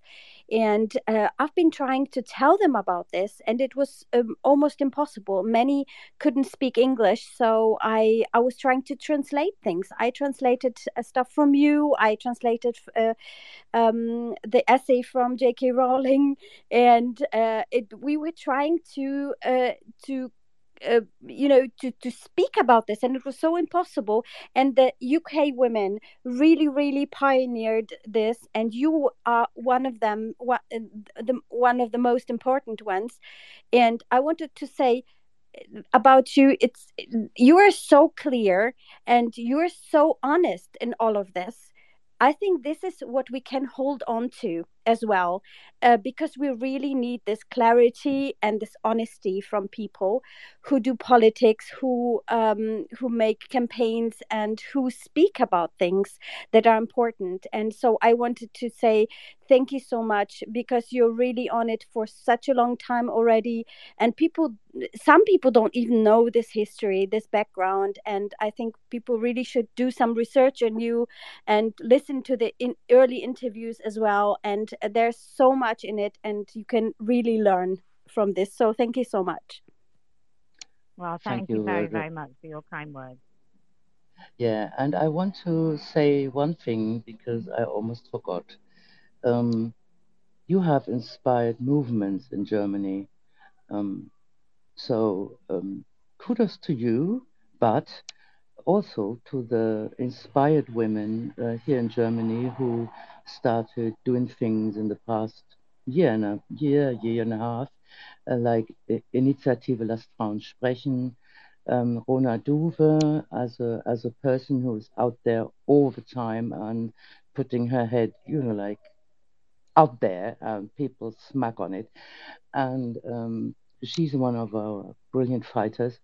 Um, Initiative, as I said already. Um, then um, Radfem Berlin and um, different groups in all over Germany that have been founded recently, where women do um, grassroots work, um, oftentimes with the initiative, um, because that's one of the major uh, better known organizations, if you want. Um, so uh, you have inspired the German um, the German women, and I don't want to forget to mention them. And Sex Matters, we've got the the same thing like Sex Matters in Germany too. So something is moving, but Germans are a bit slower than you are. Let's put it that way. Um, Could you maybe, as as your last words in the last five minutes, just do because I hate that you are banned on YouTube. Could you just Yeah. do what? I mean, I know that you're live streaming on on uh, Twitter now. I I watched your uh, live stream yesterday. Um, could you do what you always do? Like give us your last words, and um and and some of your hyping.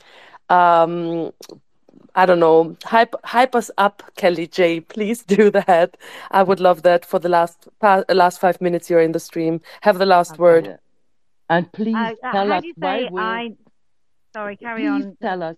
Sorry, but Kellie J, please tell us why we're gonna win. Okay. So, I I truly did. I mean, look, I listen to these spaces and I reflect upon the fact that five years ago in July, I sold my first stickers and T-shirts in order to, and I realized, look, Ge- German women, women, I'm really sorry, I'll sort out the capital letters. Um, but I I sold those T-shirts just to raise seven hundred pounds to put a billboard up, and um, and I kind of, like, I've always been this person. It's not like I became this person through this, but I have become a better version of whatever I was before uh, through this movement. And I think there is an integrity and a uh, a compassion, and we begin to see a sea of women as as a potential tsunami of change.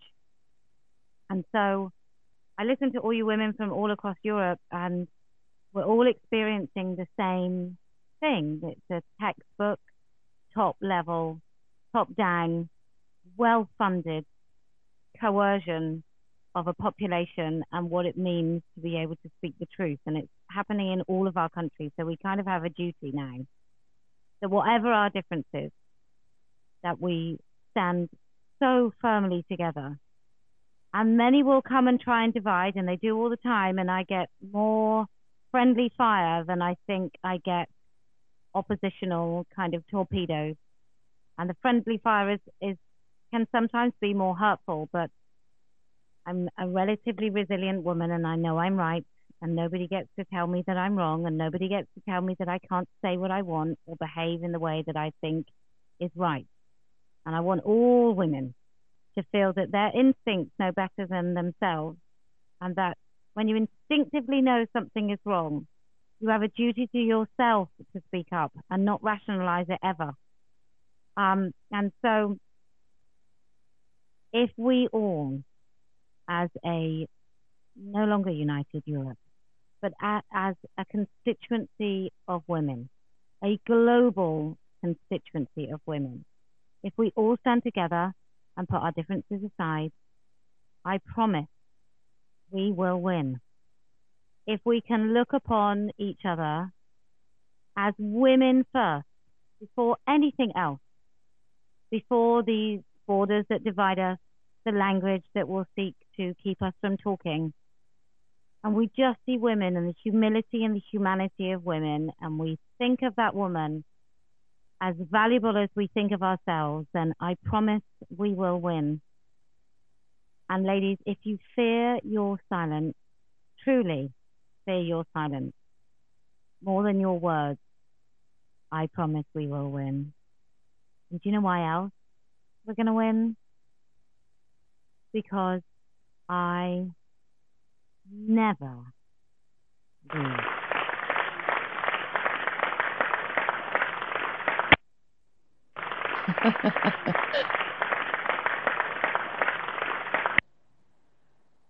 Thank you, Kellie J. You made my day. I actually am tearing up. Yeah. Thank you so much. And I think now I'm even more inspired to um, come to Vienna than I was before. And I'm thrilled to meet you there. I hope I will be able to. And uh, thank you so much for sharing your precious time with us and being in our space for such a long time. Uh, I really, really appreciate that. Thank you so much. I want to just say uh, before anything, thank you so much uh, to each and every one of you that joined the space. Thank you for hosting.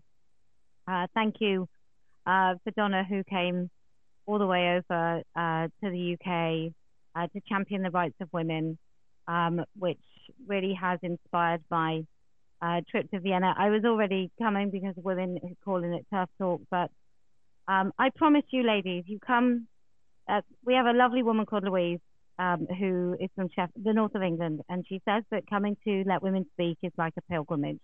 You genuinely, genuinely, you have no idea how much it will feel liberating, but I promise you will. And those words that you've been desperate to say, you will find coming out of your mouths, and you will feel a liberation that is. It sounds just so dramatic, but it's so true. That if you just let these things go and you say them out loud, I promise you, you will feel just so empowered that you can return to your own lives and you can actually speak the truth whenever you damn well please. So I look forward to meeting you all and thank you for this space. Thank you. And now off to your family. Have a lovely evening with your children and your husband.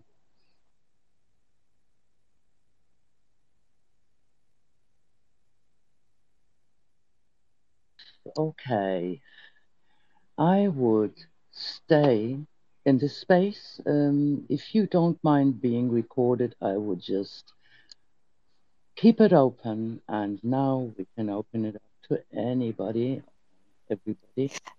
Um, I, I would like I would like to, to ask something. So in one of the comments asked uh, or was uh, it was a sad comment because uh, we we talked only in English. So at least one, I guess, more people uh, would have a chance to get some of of uh, what was said. So maybe we could uh, try to give a very short summary of of uh, the most important uh, point uh, in German before we go on with English, and maybe we can switch uh, languages from time to time to include those who are not able to speak English or not as well. Fühlst du dich in der Lage, fühlst du dich dazu in der Lage, eine Summary zu machen? uh, I would try. Maybe you can help me. So I would I would start uh, fr from the last uh, uh, and uh, switch to German. Äh, Ja. so, wir versuchen ganz kurz zusammenzufassen einige äh, Aspekte, die gesagt wurden.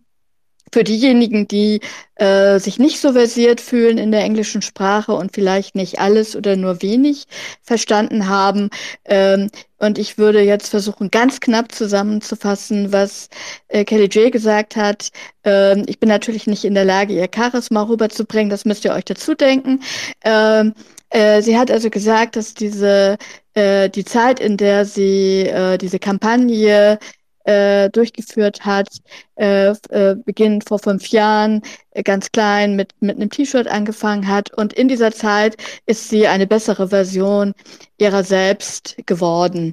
Äh, äh, durch das Ganze, durch die Arbeit, die sie gemacht hat, durch die, die Kontakte zu anderen Frauen.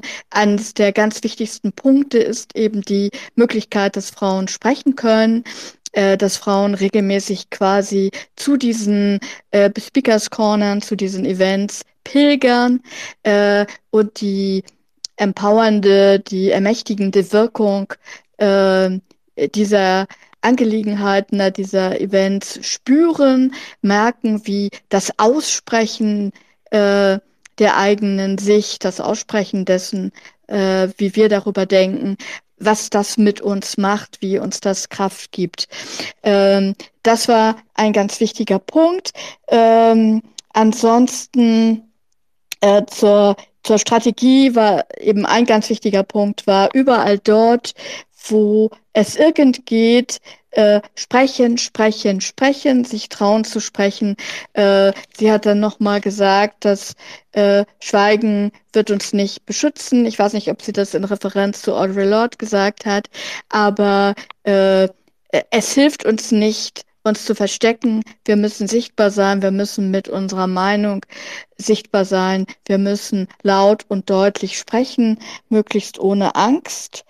Ähm, dann gab es organisatorische Infos zu, vor allen Dingen zu Wien, weil die für äh, Genf sind noch nicht raus. Äh, es wird im Anschluss auch noch was geben, was aber nur denen gesagt wird, die auch vorher äh, zu der eigentlichen Veranstaltung kommen und sich nicht nur in diese Party einschleichen wollen. Ähm, das waren jetzt die Sachen, die mir vor allem aufgefallen sind. Äh, vielleicht kann noch äh, die eine oder die andere ergänzen und sonst äh, können wir ja im, im Folgenden versuchen, äh, das Wichtigste vielleicht kurz äh, auf Deutsch zusammenzufassen, wenn Bedürfnis da, dazu besteht. So, damit höre ich jetzt auf. Okay. Word Rebel hat gerade, uh, Word Rebel just, um, oh my God, I don't know which language to use, to be honest. Word Rebel hat gerade vorgeschlagen, um, eine Zusammenfassung auf Deutsch zusammenzustellen. Das ist ganz wunderbar, wenn sich da welche aufgerufen fühlen, das zusammenzumachen. Also ich wäre dabei. Um, das wäre eine super Sache. die könnten wir dann posten für die, die des Englischen nicht mächtig sind. But I want to uh, shout out to Exulanzik. I am absolutely honored that you're here. Um, thanks for coming uh, to this space. Uh, I haven't seen you before. Someone pointed it out to me. Um, maybe you're a bit late. Unfortunately, Kellie J has gone now. But um, thanks for coming. Um, I'm, I'm really moved. Okay. Um, I think. Okay, now I have to. Um, we have to wait. We have to be patient. Exulanzig, hello.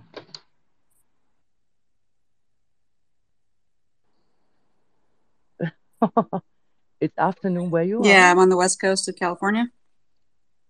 All right. mm-hmm. Okay. No, it's it's um, 9:30 um, p.m. Hmm. in Germany, so it's kind of lateish. So have you have you uh, had the chance to listen to Kellie J before, or I I came right at the end. Of, uh, so oh, I, heard her last okay. couple comments. Okay, and we're we're just this minute we are summing up for the German speakers because um well usually this is my my weekly space that I do here in Germany, mm-hmm. and I invite Kellie J Keen and Donna um, to introduce the Europe tour. And um, yeah, we're just um, summing it up um, in German and then we will go back to English or try to find a, a, a way to do it for both languages so that you can stay if you want. Can I can I just ask? Uh, Angel Jones is in the space too. Can she come up to maybe the American women and uh, the Australian can share their experiences i mean that wouldn't that be great? Like talk yeah, about how speakers or how let women speak events went down in their countries what what they can yeah. maybe tell us how to go about stuff. I would love that.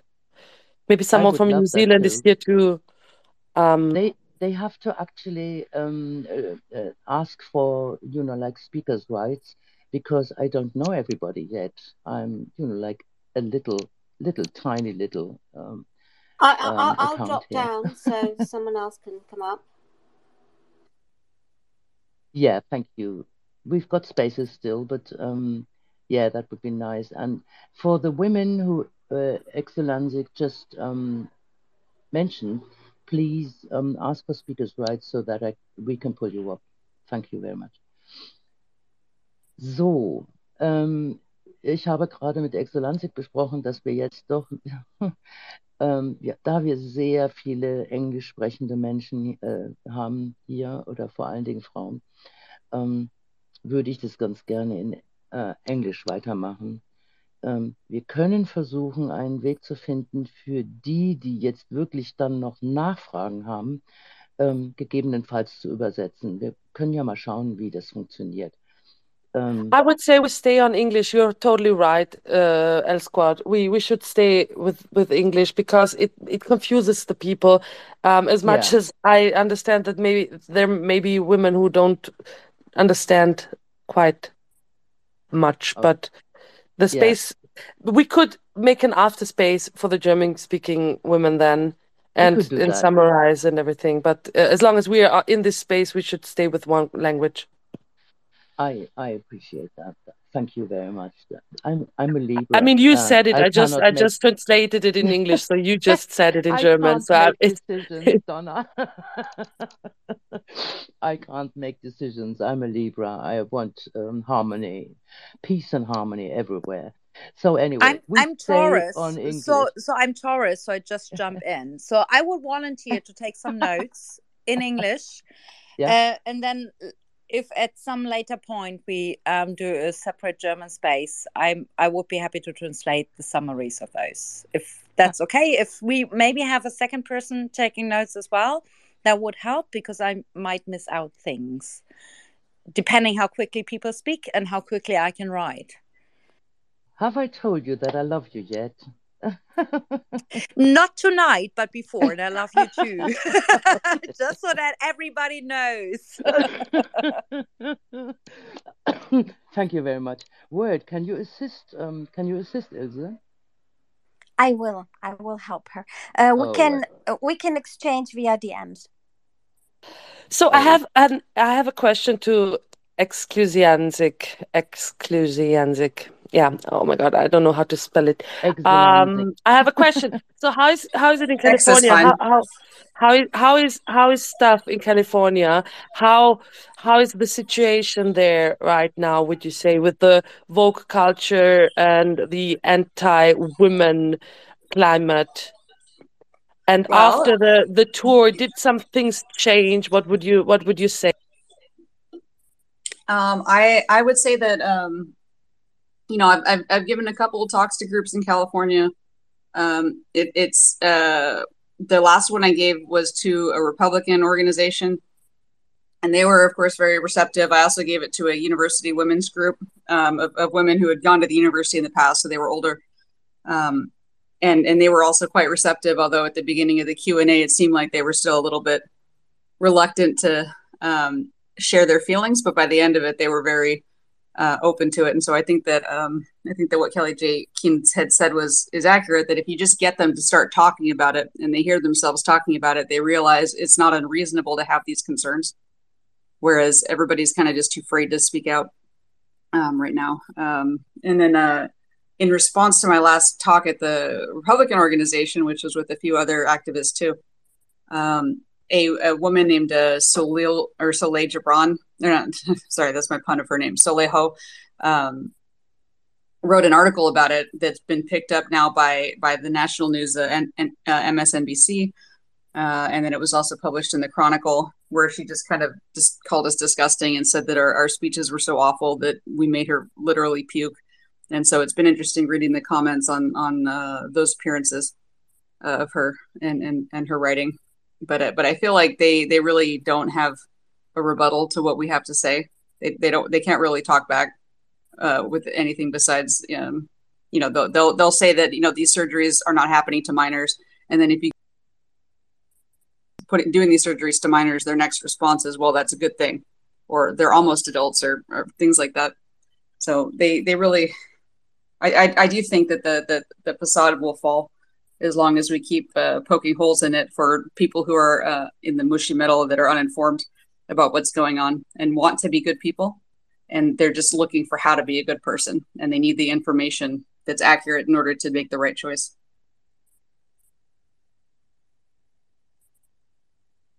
it's interesting because when I talk to doctors or people in the uh, health system in Austria, they tell me, don't worry, because those who are, they say just the same as you just said. They tell me, no, minors don't get the surgeries, the sterilizing surgeries or the mastectomies.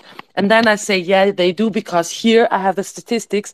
And then they say, yeah, but those sterilizing things, they only get right before they're 18 like this is something good. And and then when you try to get numbers there's only one statistic out and it's from 2017 for austria. And can you imagine in the in the statistic they put uh, all uh, and it's like 70% of sterilizing surgeries sterilizing surgeries in the system in the uh, hospitals in austria. 70% are in the group um, of people who are 15 to 29. So they made this large as group just to cover all the minors who are in this group as if it is yeah. hard to determine the 15 to 18 year olds so i uh, what i read out of it is that there sh- there is 15 year olds who get who are getting sterilizing surgeries in austria and yeah, they are yeah, just are. bla- blatantly uh, uh, they are lying to us. And I, I tried to reach out two times. I emailed them the, the health system uh, the health company and they are just not answering. I wrote to the person who wrote the whole uh, report with the statistics and they are just ignoring it. So yeah yeah.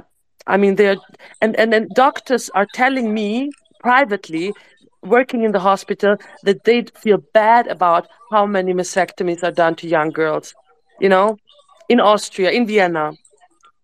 Right and exactly. Nobody, and, yeah. Mhm. and they they uh well they when they when they put the girls on testosterone at, at like 11 or 12 which is what what they they've been doing they'll put them on puberty blockers as young as 8 and then they'll put them on the cross sex hormones when they're in middle school um, what happens is that within three to five years they have like severe fibroids and other problems that, that then prompts doctors to remove their uterus and ovaries. Like like we know from from i've, I've done a, a literature review of this.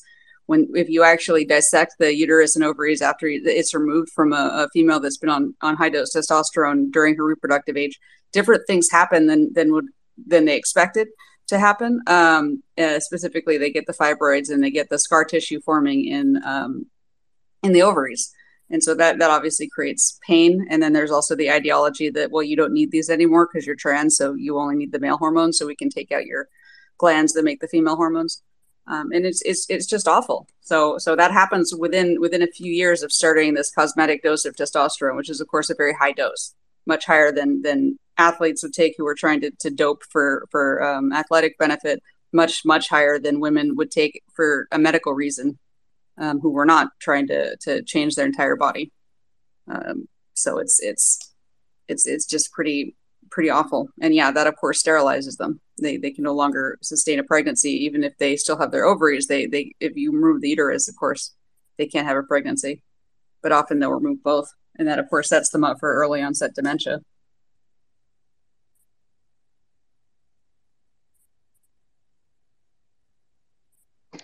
I don't know, um, if it was um, Angie Jones, um, who you mentioned before. Anyway, um, if you hear me, um, I have invited you. I don't know if you can't come up or if you won't come up. Um, you are cordially invited. Um, yeah, thank you very much. Um, I would like to invite uh, Roisin too as a oh, speaker yes. if it's possible f- to give Yes. us some brief um, knowledge about the not only maybe the situation in Brussels, but she knows so much about the institutional level, like the EU, Geneva, and mm, uh, the UN in Geneva. So she could maybe come up and like brief us, because then it gives uh, the whole space uh, like this um um, united aspect, like telling us what all of European women will have to um, um, um, um, yeah fight against because if the EU pulls self ID, um, then we all are going to have to accept it. Can and please come hey, up, Roisin. You're here. Hey Donna, can you hear She's me? here already. Yes, thank you. Yes. Hey, how's it going, everybody? Tell me you're coming to Vienna yes, first. I have. Are a, you I coming have a to ticket Vienna? for Vienna, yes. of course. um, what I'm trying to do is I'm trying to get a flight to go to Geneva straight after it because I, I, I missed most of the conversation earlier because um, I was putting the kids to bed. But um, is is the plan to be in front of a UN building or something? What's happening?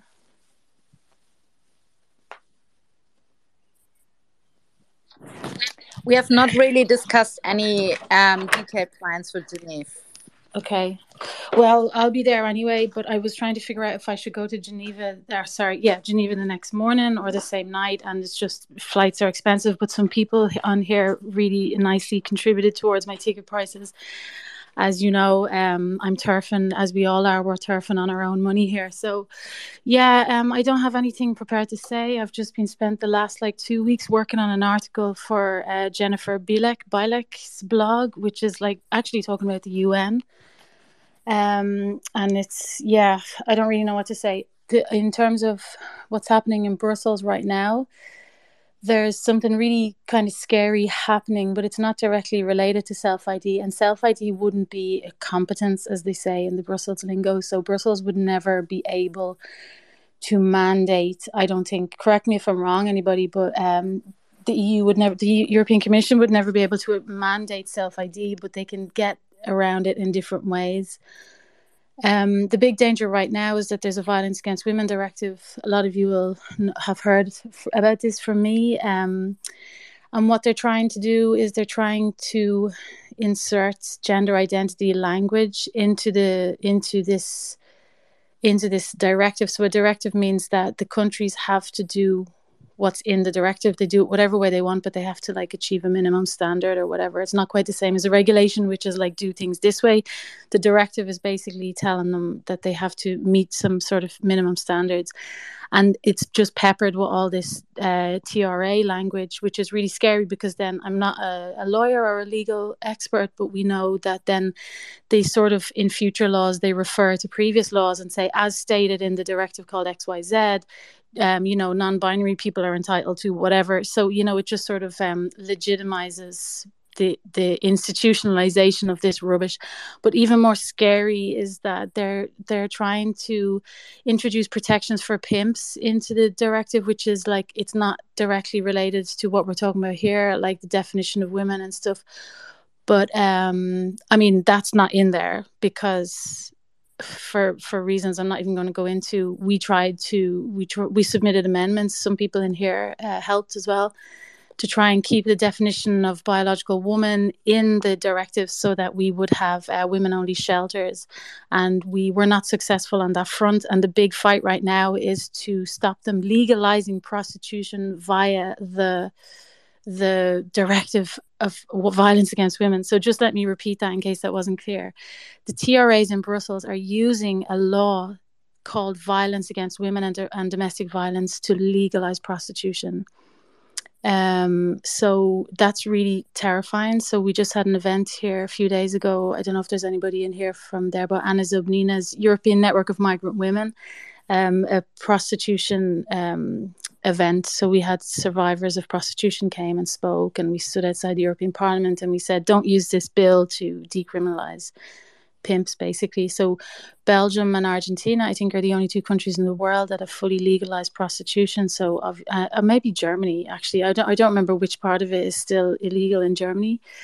Um, what else? What else is there to say? Uh, too much. I've been stickering, like, I don't know if anybody saw my tweet, but I've been stickering around Brussels every opportunity I get.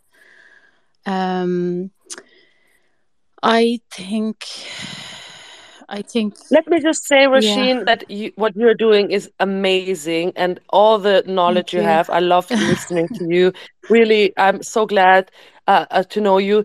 Could you just briefly maybe talk about the situation, the letter that came out, uh, Reem Al Salem from the UN spoke out on the matter, and I know that you, along with other women, are uh, working in uh, the background to uh, try and make UN women understand what's at stake here. So maybe you could talk about that a little bit because I'm not sure Mm-hmm. that all the women know that the letter from Reem, what the letter says, and and then um, if or whether it's important for us in the UA, uh, EU, EU. Um, I haven't really been following. I mean, all wh- what I know is that Reem is Al-Salem is very alone in the UN. I don't really know that much about what's going on, except that I mean, I follow what's going on in the UN in the sense that it, I just posted about it about an hour ago. Um, the new chair of the Committee on the Rights of the Child is a woman who's written about, you know, the sexual agency of children and stuff. So I, I think what's happening is, you know, everyone has this theory that after gay marriage passed in around 2015, to Obergefell in the US, and then there was like uh, in the UK as well, and all these Western countries sort of legalized uh, ma- marriage equality and everyone sort of it's sort of accepted knowledge at this stage then that the gay rights lobbies had not much on their hands and they were sort of looking for a new cause and they picked up the trans cause.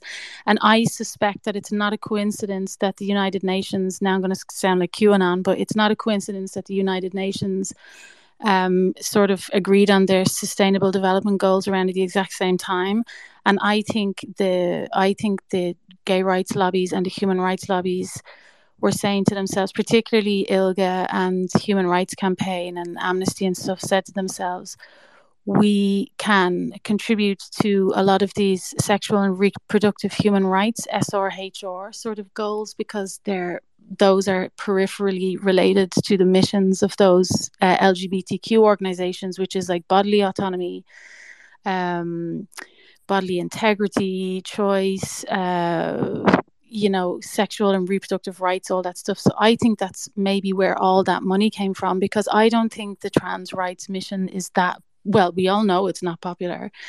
But I don't think as a fundraising pitch it would have been very popular either. So my theory is that they're going really hard on all this uh, decriminalization of prostitution uh, and comprehensive sexuality education, and so and and so that's why you see these things sort of like when you look at these human rights and gay rights advocacy groups right now, you're like, how did how did trans rights become so seamlessly integrated with uh, not only gay rights but also sexual education. Like that's what they're all advocating for now. And i think it's part of these poverty busting goals. So i think where they're getting their money and where where they're getting their money to push trans stuff is by applying for grants that are about ending poverty, about ending HIV, about um, educating girls about consent. And you know, there was this big, maybe I'm going, I'm just like rambling here, but you know, there was this big scary document um, a while ago from the International Commission of Jurists where everyone said, oh, they're trying to legalize sex between adults and children.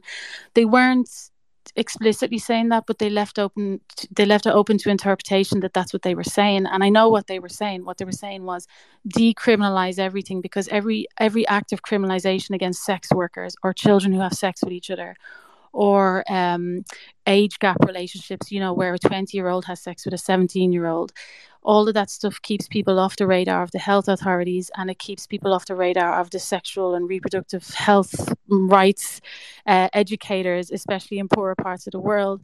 And so the real scary thing for us now is this is all getting jumbled up into one cause because, you know, intersectionality isn't just, you know, intersectionality the NGOs that are pushing for trans rights have become so intersectional that they're getting money from all kinds of funds because they're pushing for all kinds of things and they're all related to anti-poverty goals and stuff. So i think that's where the money is coming from.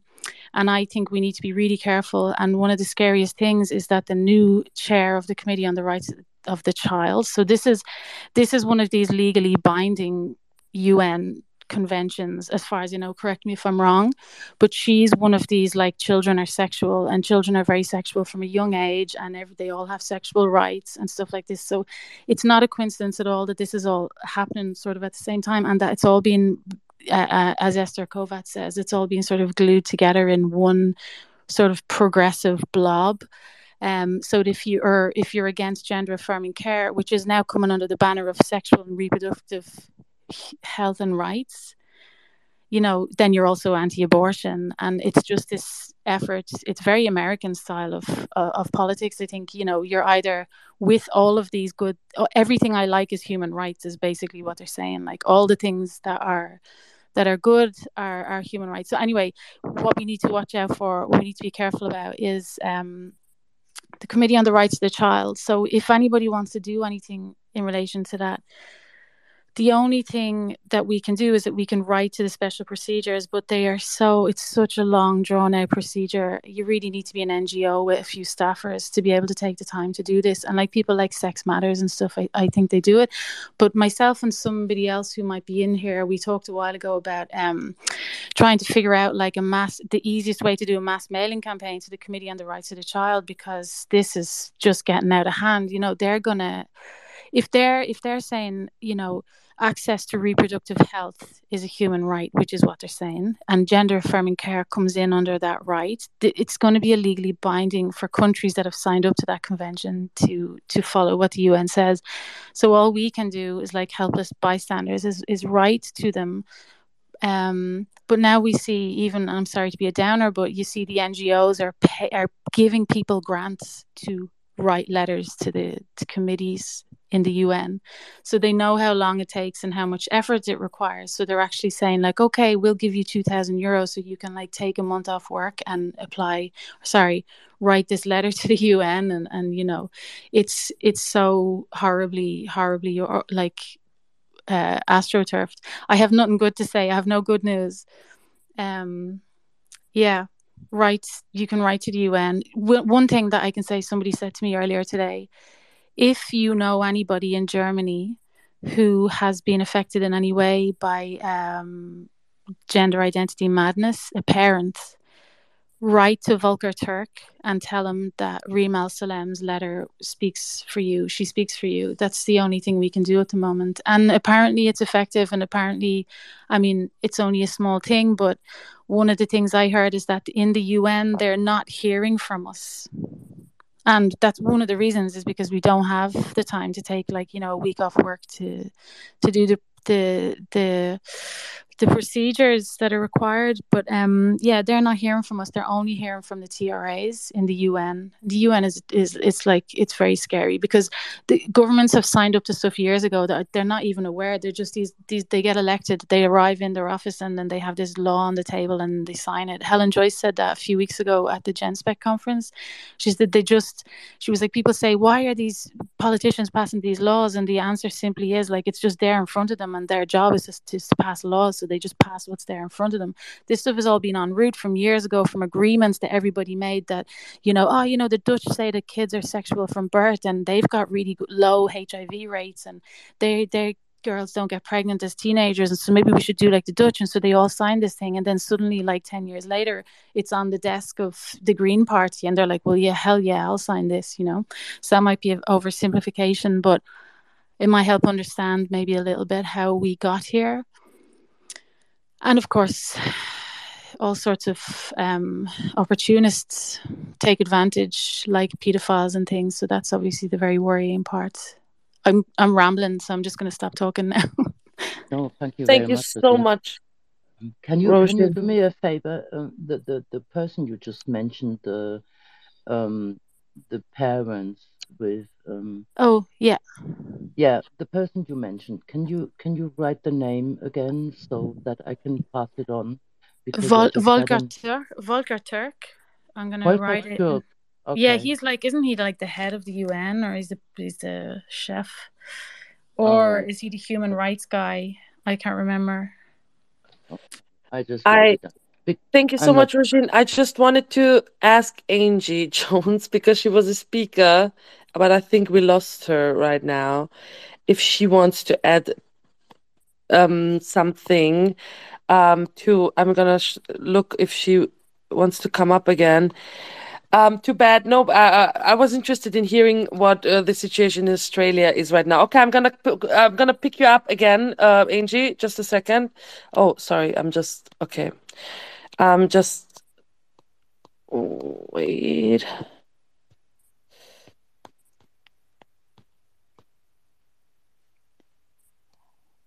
Um, Are you here, Angie? Wait a minute. I just want to hear from uh, Australia how the situation is there now. Um, I I just have to find her. Um, ah, here you are. Zum Sprechen einladen. So you have the invitation now. If you thank you, Roisin, again uh, for telling us so much about um, the situation of the child in Europe. I appreciate that very much. Angie, I sent you a invitation to speak. She's here. She's here. Yeah, she's here. So tell us, please, the situation. How? Tell us about Australia. Let women speak. But you can talk about whatever you want, of course. But maybe an update. Maybe um, how you're feeling about what Let uh, Women Speak, the event, did for you in Australia.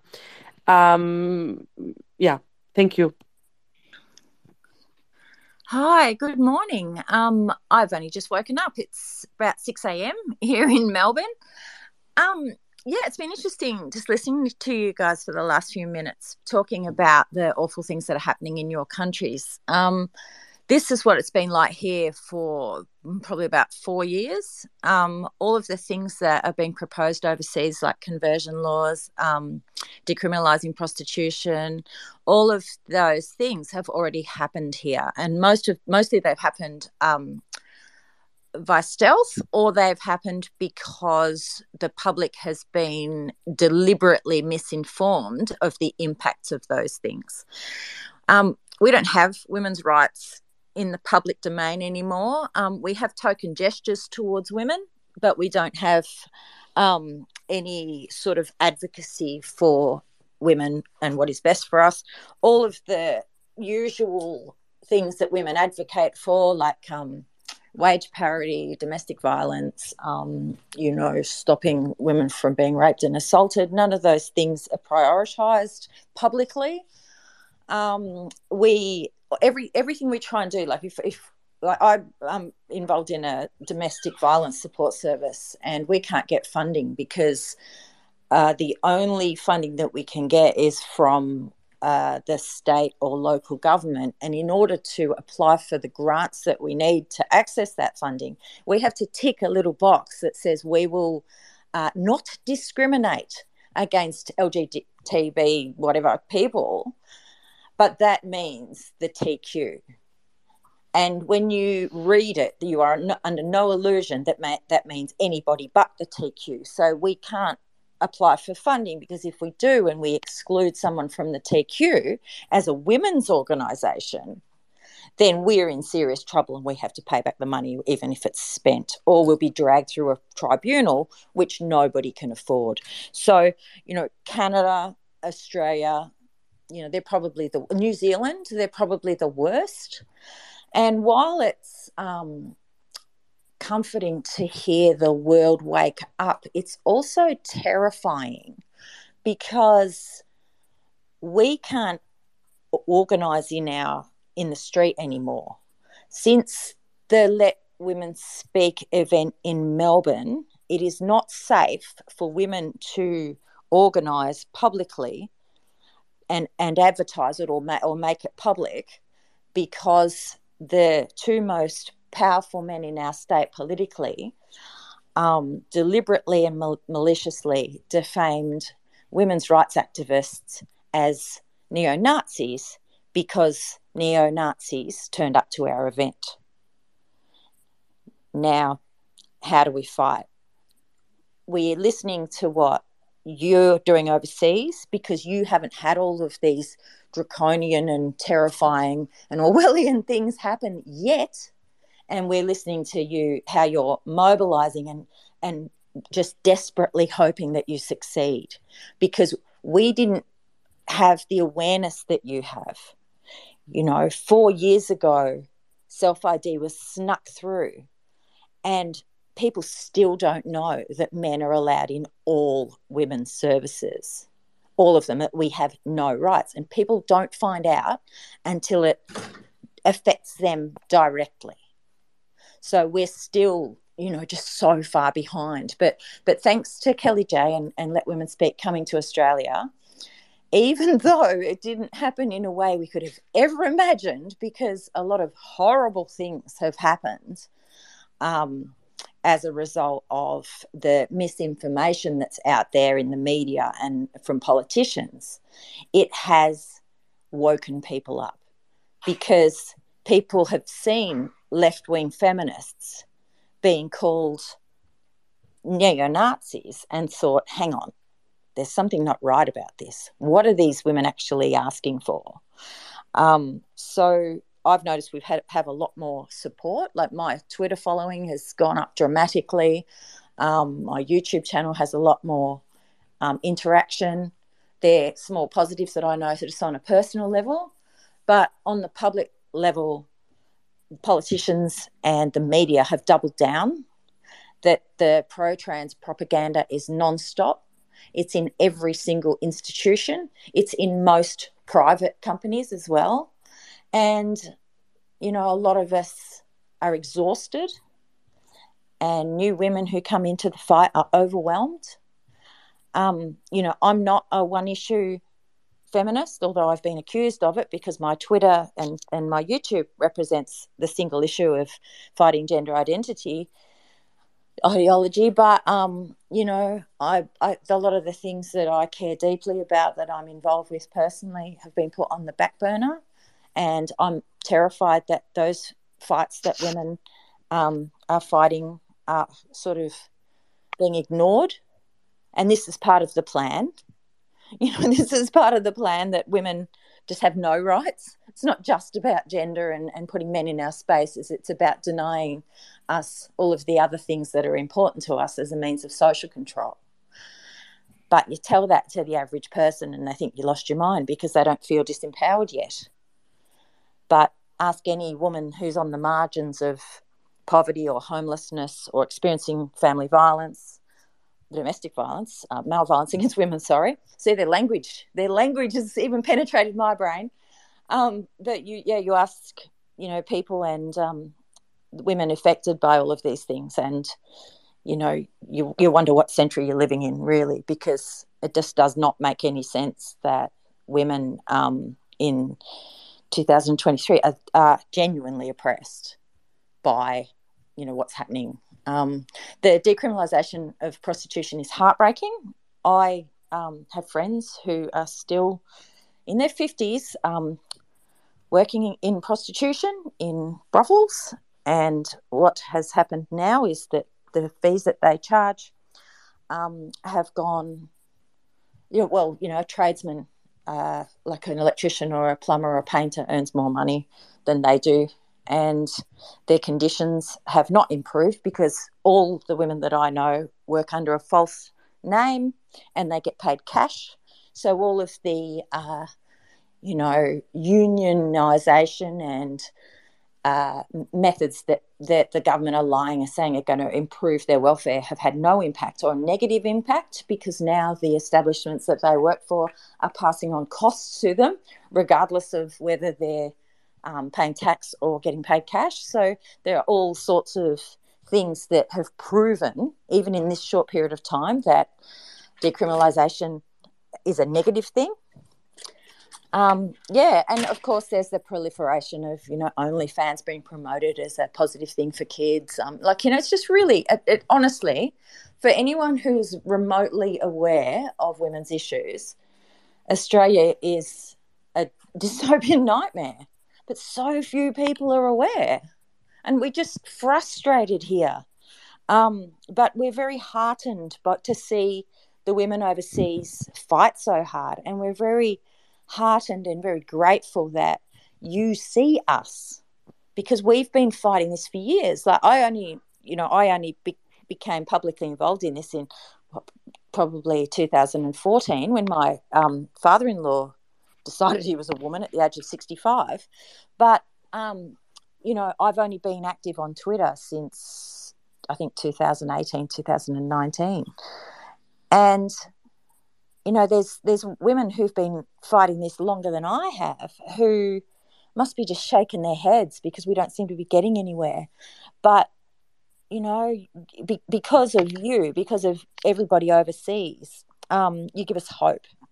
you give us a lot of hope. And you also draw people in because our media is so biased. We don't see anything. We've even had um, the e-safety commissioner, which is, you know, like a issue um, injunctions so that news stories can't be posted on Twitter. So private citizens are receiving legal letters saying you have to remove that. If not, you'll be in trouble. You'll get dragged to it through a tribunal. Like it's just crazy from a, a, tweet. And we've had media agencies be told that they can't publish certain things, and you know, and it's nothing, nothing awful. It's like the the man who breastfed his child. You know, the guy wasn't wasn't abused. It's it's fact. They're they're denying facts. They're denying things that are, you know, right before us, and they're saying that they're not happening and that we can't talk about it. And it's a really, really surreal um, position to be in. So, yeah, thank goodness Kellie J came out and um, ripped the lid off it, and um, that everyone finally sees us and what we have to put up with. And Kellie J um, famously said, if she can break Australia, then there is hope for the other countries, like, you know, really indoctrinated countries like Canada and the US. And I really do think she did. I think that she changed things here. And I've been demonized for involving myself with her as a left wing feminist. I've been told that I'm no longer welcome in the left. So not only have I been kicked out of all of the groups that and social networks that I was in previously because of you know, not believing that women can have a penis. But now I've been kicked out of all the social groups and demonized um, for associating with Kellie-Jay and also some conserv- conservative, not part far right, but conservative politicians who are, are, willing to work on, you know, with us and on our behalf. Um, I've been demonized for that. So it's been a very lonely journey for me as a, as, you know, a woman from the left um, and as a as a feminist. Um, but I don't feel so alone knowing that you are all out there. Um, and in a, in a little aside, when I first woke up, it was just after five a.m. because a cat was sitting on my head, and I could hear um, I could hear the space and women speaking in German. And um, my grandmother was from Austria, and she left in 1938. Um, and um, I grew up here in in uh, Victoria, you know, understanding a little bit of the German accent because she used to quite often, particularly swear in German still. But, you know, she taught us some basic German. And I don't, I can't remember being able to speak German, but I can c- kind of almost understand it. So it was kind of almost um, waking up to like a gentle alarm, you know, something that was familiar rather than waking up to a cat on my head and kids trying to get me up at you know when it's still dark so um, i really appreciate the space and uh, i'm going to go and, and have some coffee thank you Oh, Thank you. Angie, thank you very much. I listened um, to your speech in Melbourne, and ever since then, I wanted to ask you how you were doing. So now you told us that's not very nice. Uh, but um, I I am amazed. Yeah, what? no no you you go on. I'm sorry. I, d- I didn't want to interrupt you. Um, I am amazed that um, what did I want to say? Now, let me collect myself. That you say that you feel inspired by us. Um, I feel inspired by you. and um, because the Germans only started recently. I mean, I'm talking um, like two years maybe, some of us a bit longer, but really that you feel something is really moving. Um, it's like one and a half years maybe. And so I don't know where you get the idea that um, we are inspiring. Thank you very much. But um, no, I don't see it that way. I think we really have uh, got to really um, get our bums up and do something, really. I mean, like going in the streets and informing people because it's just we we we talk a lot and we are in solidarity with you and some people are really good at writing to um, to MPs and all kinds of things but somehow we don't manage to get together and the movement going and uh, so you're inspiring actually. So um, please follow me. There will be more spaces in English um, as from now on. I wanted to do that anyway. So I do mine here um, every every week um, in German and well more often than once.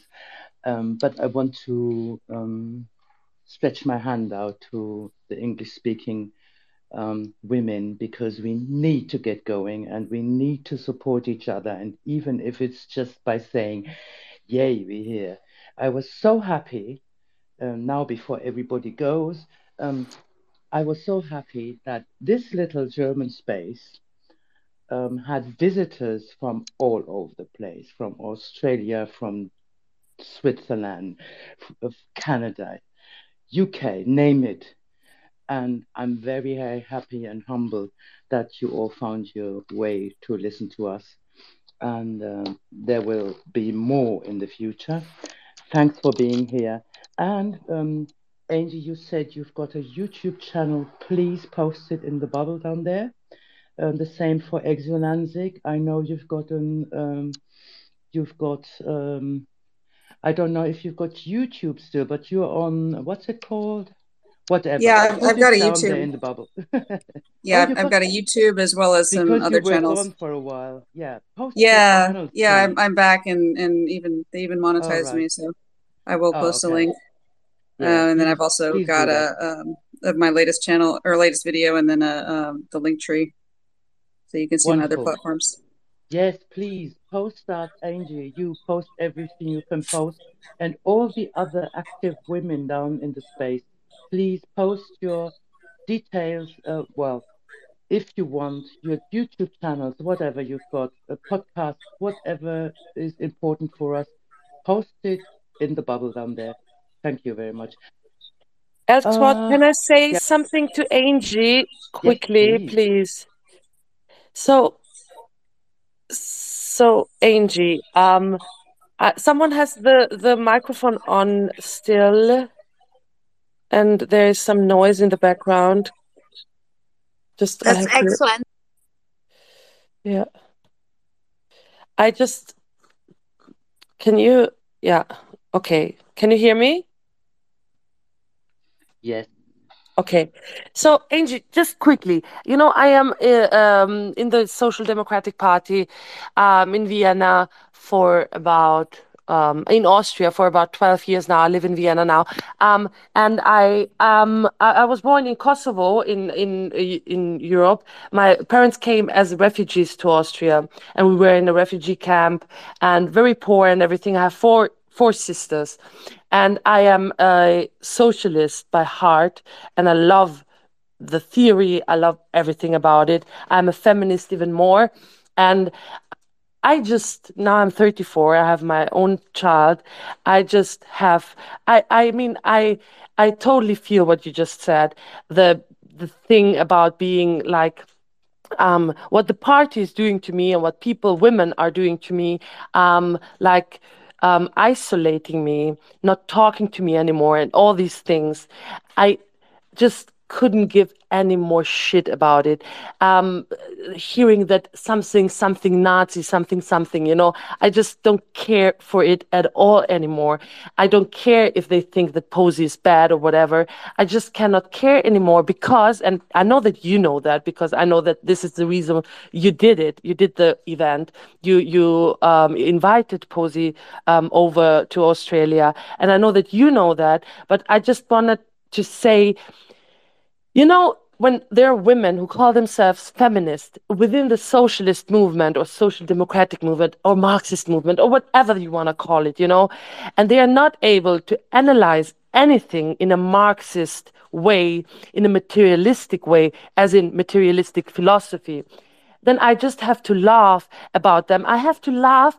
Uh, It's sad. I, I I mean, but I, I don't. I cannot take them seriously anymore. If they're conservative women who agree with me on surrogacy, on prostitution, more than my own comrades, women in my age, within the party, what do I have to do with them anymore?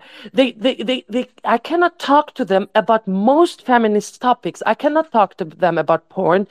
I cannot talk to them about prostitution. I cannot talk to them about surrogacy. I can, I, what, what is there to be spoken about. So of course I cannot talk to them about gender identity, about the fact that they are taking our our our language, that they are taking no, I mean they're taking everything. They I mean There there's women lesbians who cannot go on um, dating apps for lesbians because they're being banned.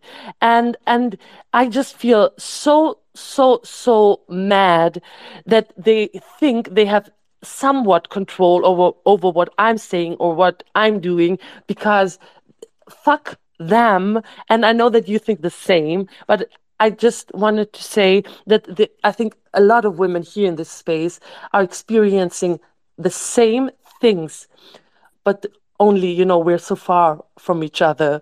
So we cannot talk all the time about what is happening to our us personally, um, being banned, being demonetized, being being um, silenced, being smeared, um, all these things but I love that you're here and I love that you're still doing it. So it gives me so much hope and courage. And um, yeah, this is what I wanted to say. I, I have to go to bed because it's already um, uh, 10, uh, uh, 10.30 uh, and I am up, uh, and I'm up I woke up at 5:30. So yeah, I have to go to sleep because my son wakes up at 5:30. So uh, I I need to some I will stay in the space, but yeah, I'm tired. So thank you so much that you're here and um, that you're speaking to us from California, from Australia. I really feel connected right now, and I think it's a beautiful feeling. Absolutely. Thank you, Donna. Donna, this couldn't have happened if you hadn't talked to me yesterday. Thank you very much. I'm absolutely thrilled, and I'm thrilled that there are so many people here listening and maybe wanting to connect and my my follower count has gone up quite a bit. Thank you very much to all of you giving me a chance to prove myself. Um, thanks donna and i cannot wait to see you in vienna. It's not a long time now and uh, we will all be there you know. We will be there and we will have a bloody good time. I'm absolutely convinced of that. Thank you very much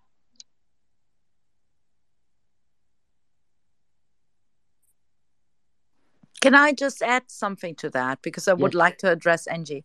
Um, Angie, I have a few colleagues. I'm in science from Australia, and I fully understand that being on that island, which is a continent in the middle of nowhere, from you know the perspective of everywhere else on the globe, you feel very isolated. Um, but what I would like to tell you is that we see you. I mean, I, I've come across your name on Twitter basically at the moment I went into that topic. And you've been an inspiration. And honestly, even though you might feel like you're you're not have been achieving a lot, I think you're braver than lionesses because you've been fighting against something which is much, much bigger. Because you got all that self ID and, you know, with all this progressive ideas moving forward, overruling women's rights, you're now fighting back you're fighting back at a point where you are having the worst. We are in a privileged situation because we might still stop the worst from happening. So I think you're much, much braver than we are. Um, we can actually, well, maybe in tactics you can learn from the UK, but I think when it comes to bravery, we can learn from you, Australian women. And I really admire what you and other women are doing in Australia. So kudos to you. And I just wanted to say that. Thank you. Thank you very much. Frau Schulz, Word und Judith. Yes, um, I wanted to thank you too. And I want to add that I personally believe that all that we are here, all the women, we inspire each other. And we need to inspire each other. Everyone who speaks out is an inspiration for the next woman. Also, if we see other people, other women speak out too, that gives us courage. Uh, it's not only the number, but it's uh, the feeling to be part, uh, to be not alone, uh, to share the sights, the insights, uh, to learn from each other. Uh, and I think that's actually where our strength lies, that we listen to each other, learn from each other, encourage uh, each other, empower each other, and go on. And in the end, we will we will win uh, because we can't afford to lose, and because we are who we are, and we are on the right side. That was it. Thank you very much, Frau Schulz. Word. Word, Rebel. I can pass it on to Judith because I have to think about something still. Okay, Judith. Okay, I, I, I just wanted to summarize because this was a real great space, international, in fact, all over the world, with gorgeous women who are very well known, like Kellie J. Keen, um, Angie Jones, and um, I'm sorry, I don't know how to spell it, Rangine. and uh, I really appreciated that, and and I'm looking forward to uh, L Squad um, making more such such uh, spaces. It was really great, and it's gorgeous. Not only talking in German spaces or listening to English speaking spaces, but connecting that is really really great. And thank you all, and thanks, um, yeah, for the new followers of you. I appreciate that too very much. Thank you very much. But I want to add Rona Duwe and Eva Engelken, who are in our space as well, and they are. Yeah, I'm sorry, the- I, I left out the German women because I'm in spaces with them uh, all the time. I, I just mentioned those, um, yeah, who were new to a space um, from us in one of our spaces. I'm Of course, sorry, but I but I, I love them. those women, of course, and I know them well, and yeah. I just want to mention them because um, they are, you know, like our pillars here in in Germany who have um, been sticking heads out and get knocked over every so often, and then they get up and carry on. Um, so I want them to be mentioned. Um, okay, word. Have you collected your thoughts? Yes, I just wanted to um, add that I've been uh, posting some of the um, um, the blogs and uh, sites, uh, Substack sites below in the bubble.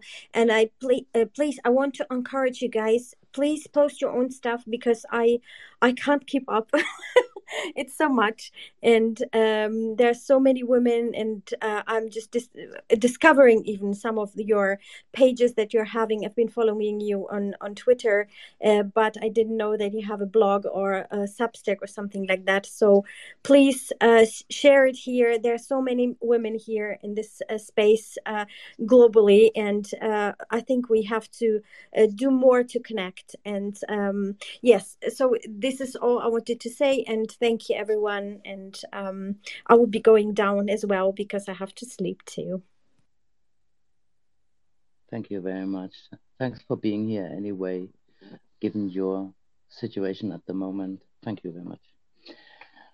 Uh, yes, um, about the, you know, I, uh, I, I, uh, you can see in my, in my, um, what's it called, profile, you can see that I'm doing podcasts and YouTube and all kinds of things. I started that in German, but I am open to uh, do conversations with women who want to talk to me. Um, that's what I do in German. I talk to women uh, who want to talk, just to talk. And then we talk about whatever they want to talk about. So I invite you, English speaking women, if you would like to share anything with um, us, with me, um, please feel free to drop me a DM and um, we make an appointment and then we um, record um, a talk. So if you feel like it, just um, contact me. Same counts for for German women, of course, but you are aware of my podcasts uh, already, hopefully. Um, yeah, Ilse, you wanted to say something, didn't you?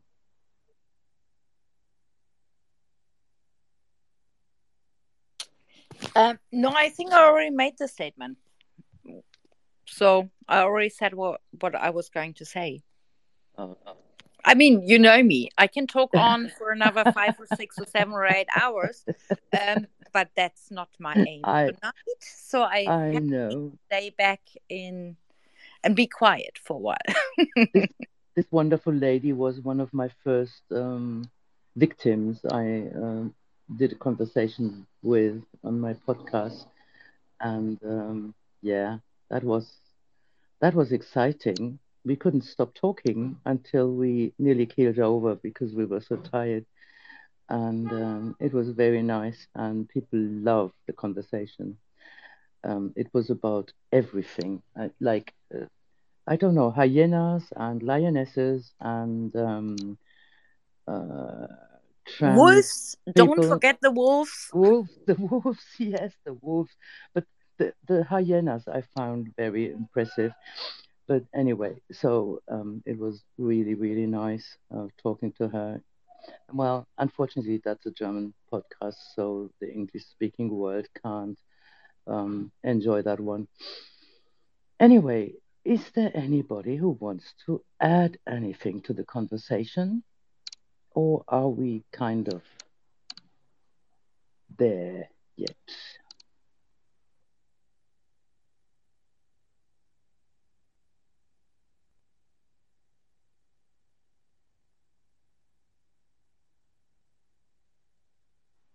This is rather early for German standards. That's at 10:30. People are tired. I L Squad, you can still make a German squad after uh, as a, a German a German space. Oh my God, my brain is um a German. You can you can we can make an after space, I a wish German after space. squad. I wish we were a squad, yes. Yeah, that would be great. Yeah. But I think that we can wrap it up, uh, shouldn't we, for this space? I would say. Yeah. Okay. Yeah, Uh, I'm idea. I'm I'm not sure if uh, Word uh, wants to speak again. I see uh, um, asking for for the right to speak, but I can't give it. So I don't know if it's something wrong with my device or uh, or not. Okay. I invited her and Bellona is, has come up, so hello. Hi, I just wanted to make a quick um, comment uh, to remind people about Royson's comment about Volker Türk. Uh, if you are in Germany, please comment to Volker Türk, send a message to him, and re listen to that part when this space is done. Um, and also spread the word to people living in Germany. We need to do that. And if there's anyone who is a TERF who has a GoFundMe or something, or has like who's turfing out like Royson, and and is uh, has funds that you know, make sure to donate to Royson and anyone else turfing out. And uh, yeah, just want to say that. Thank you ever so much. So, Roysin and uh, let l- lasst Frauen sprechen and um, and me, if you care, um, because I've got expenses too. Um, Absolutely. so, so um, yes, please, if you've got links to make donations, put them in the bubble down there on the right side where there is an 81 at the moment. 81 messages alone in this space.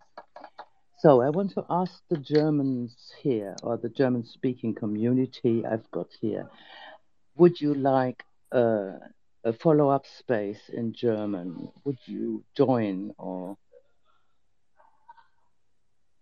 Okay, that makes two. Three, okay. if there are five, it makes sense. Well, okay, I will do a follow up. So, thank you, thank you, thank you to everybody who has been here listening, um, talking, sharing. Um, it was a, I had a field that really, it was really lovely. And I hope we will be able to connect um, occasionally. Um, I would say maybe once a month or something to um, exchange what we are experiencing in our countries.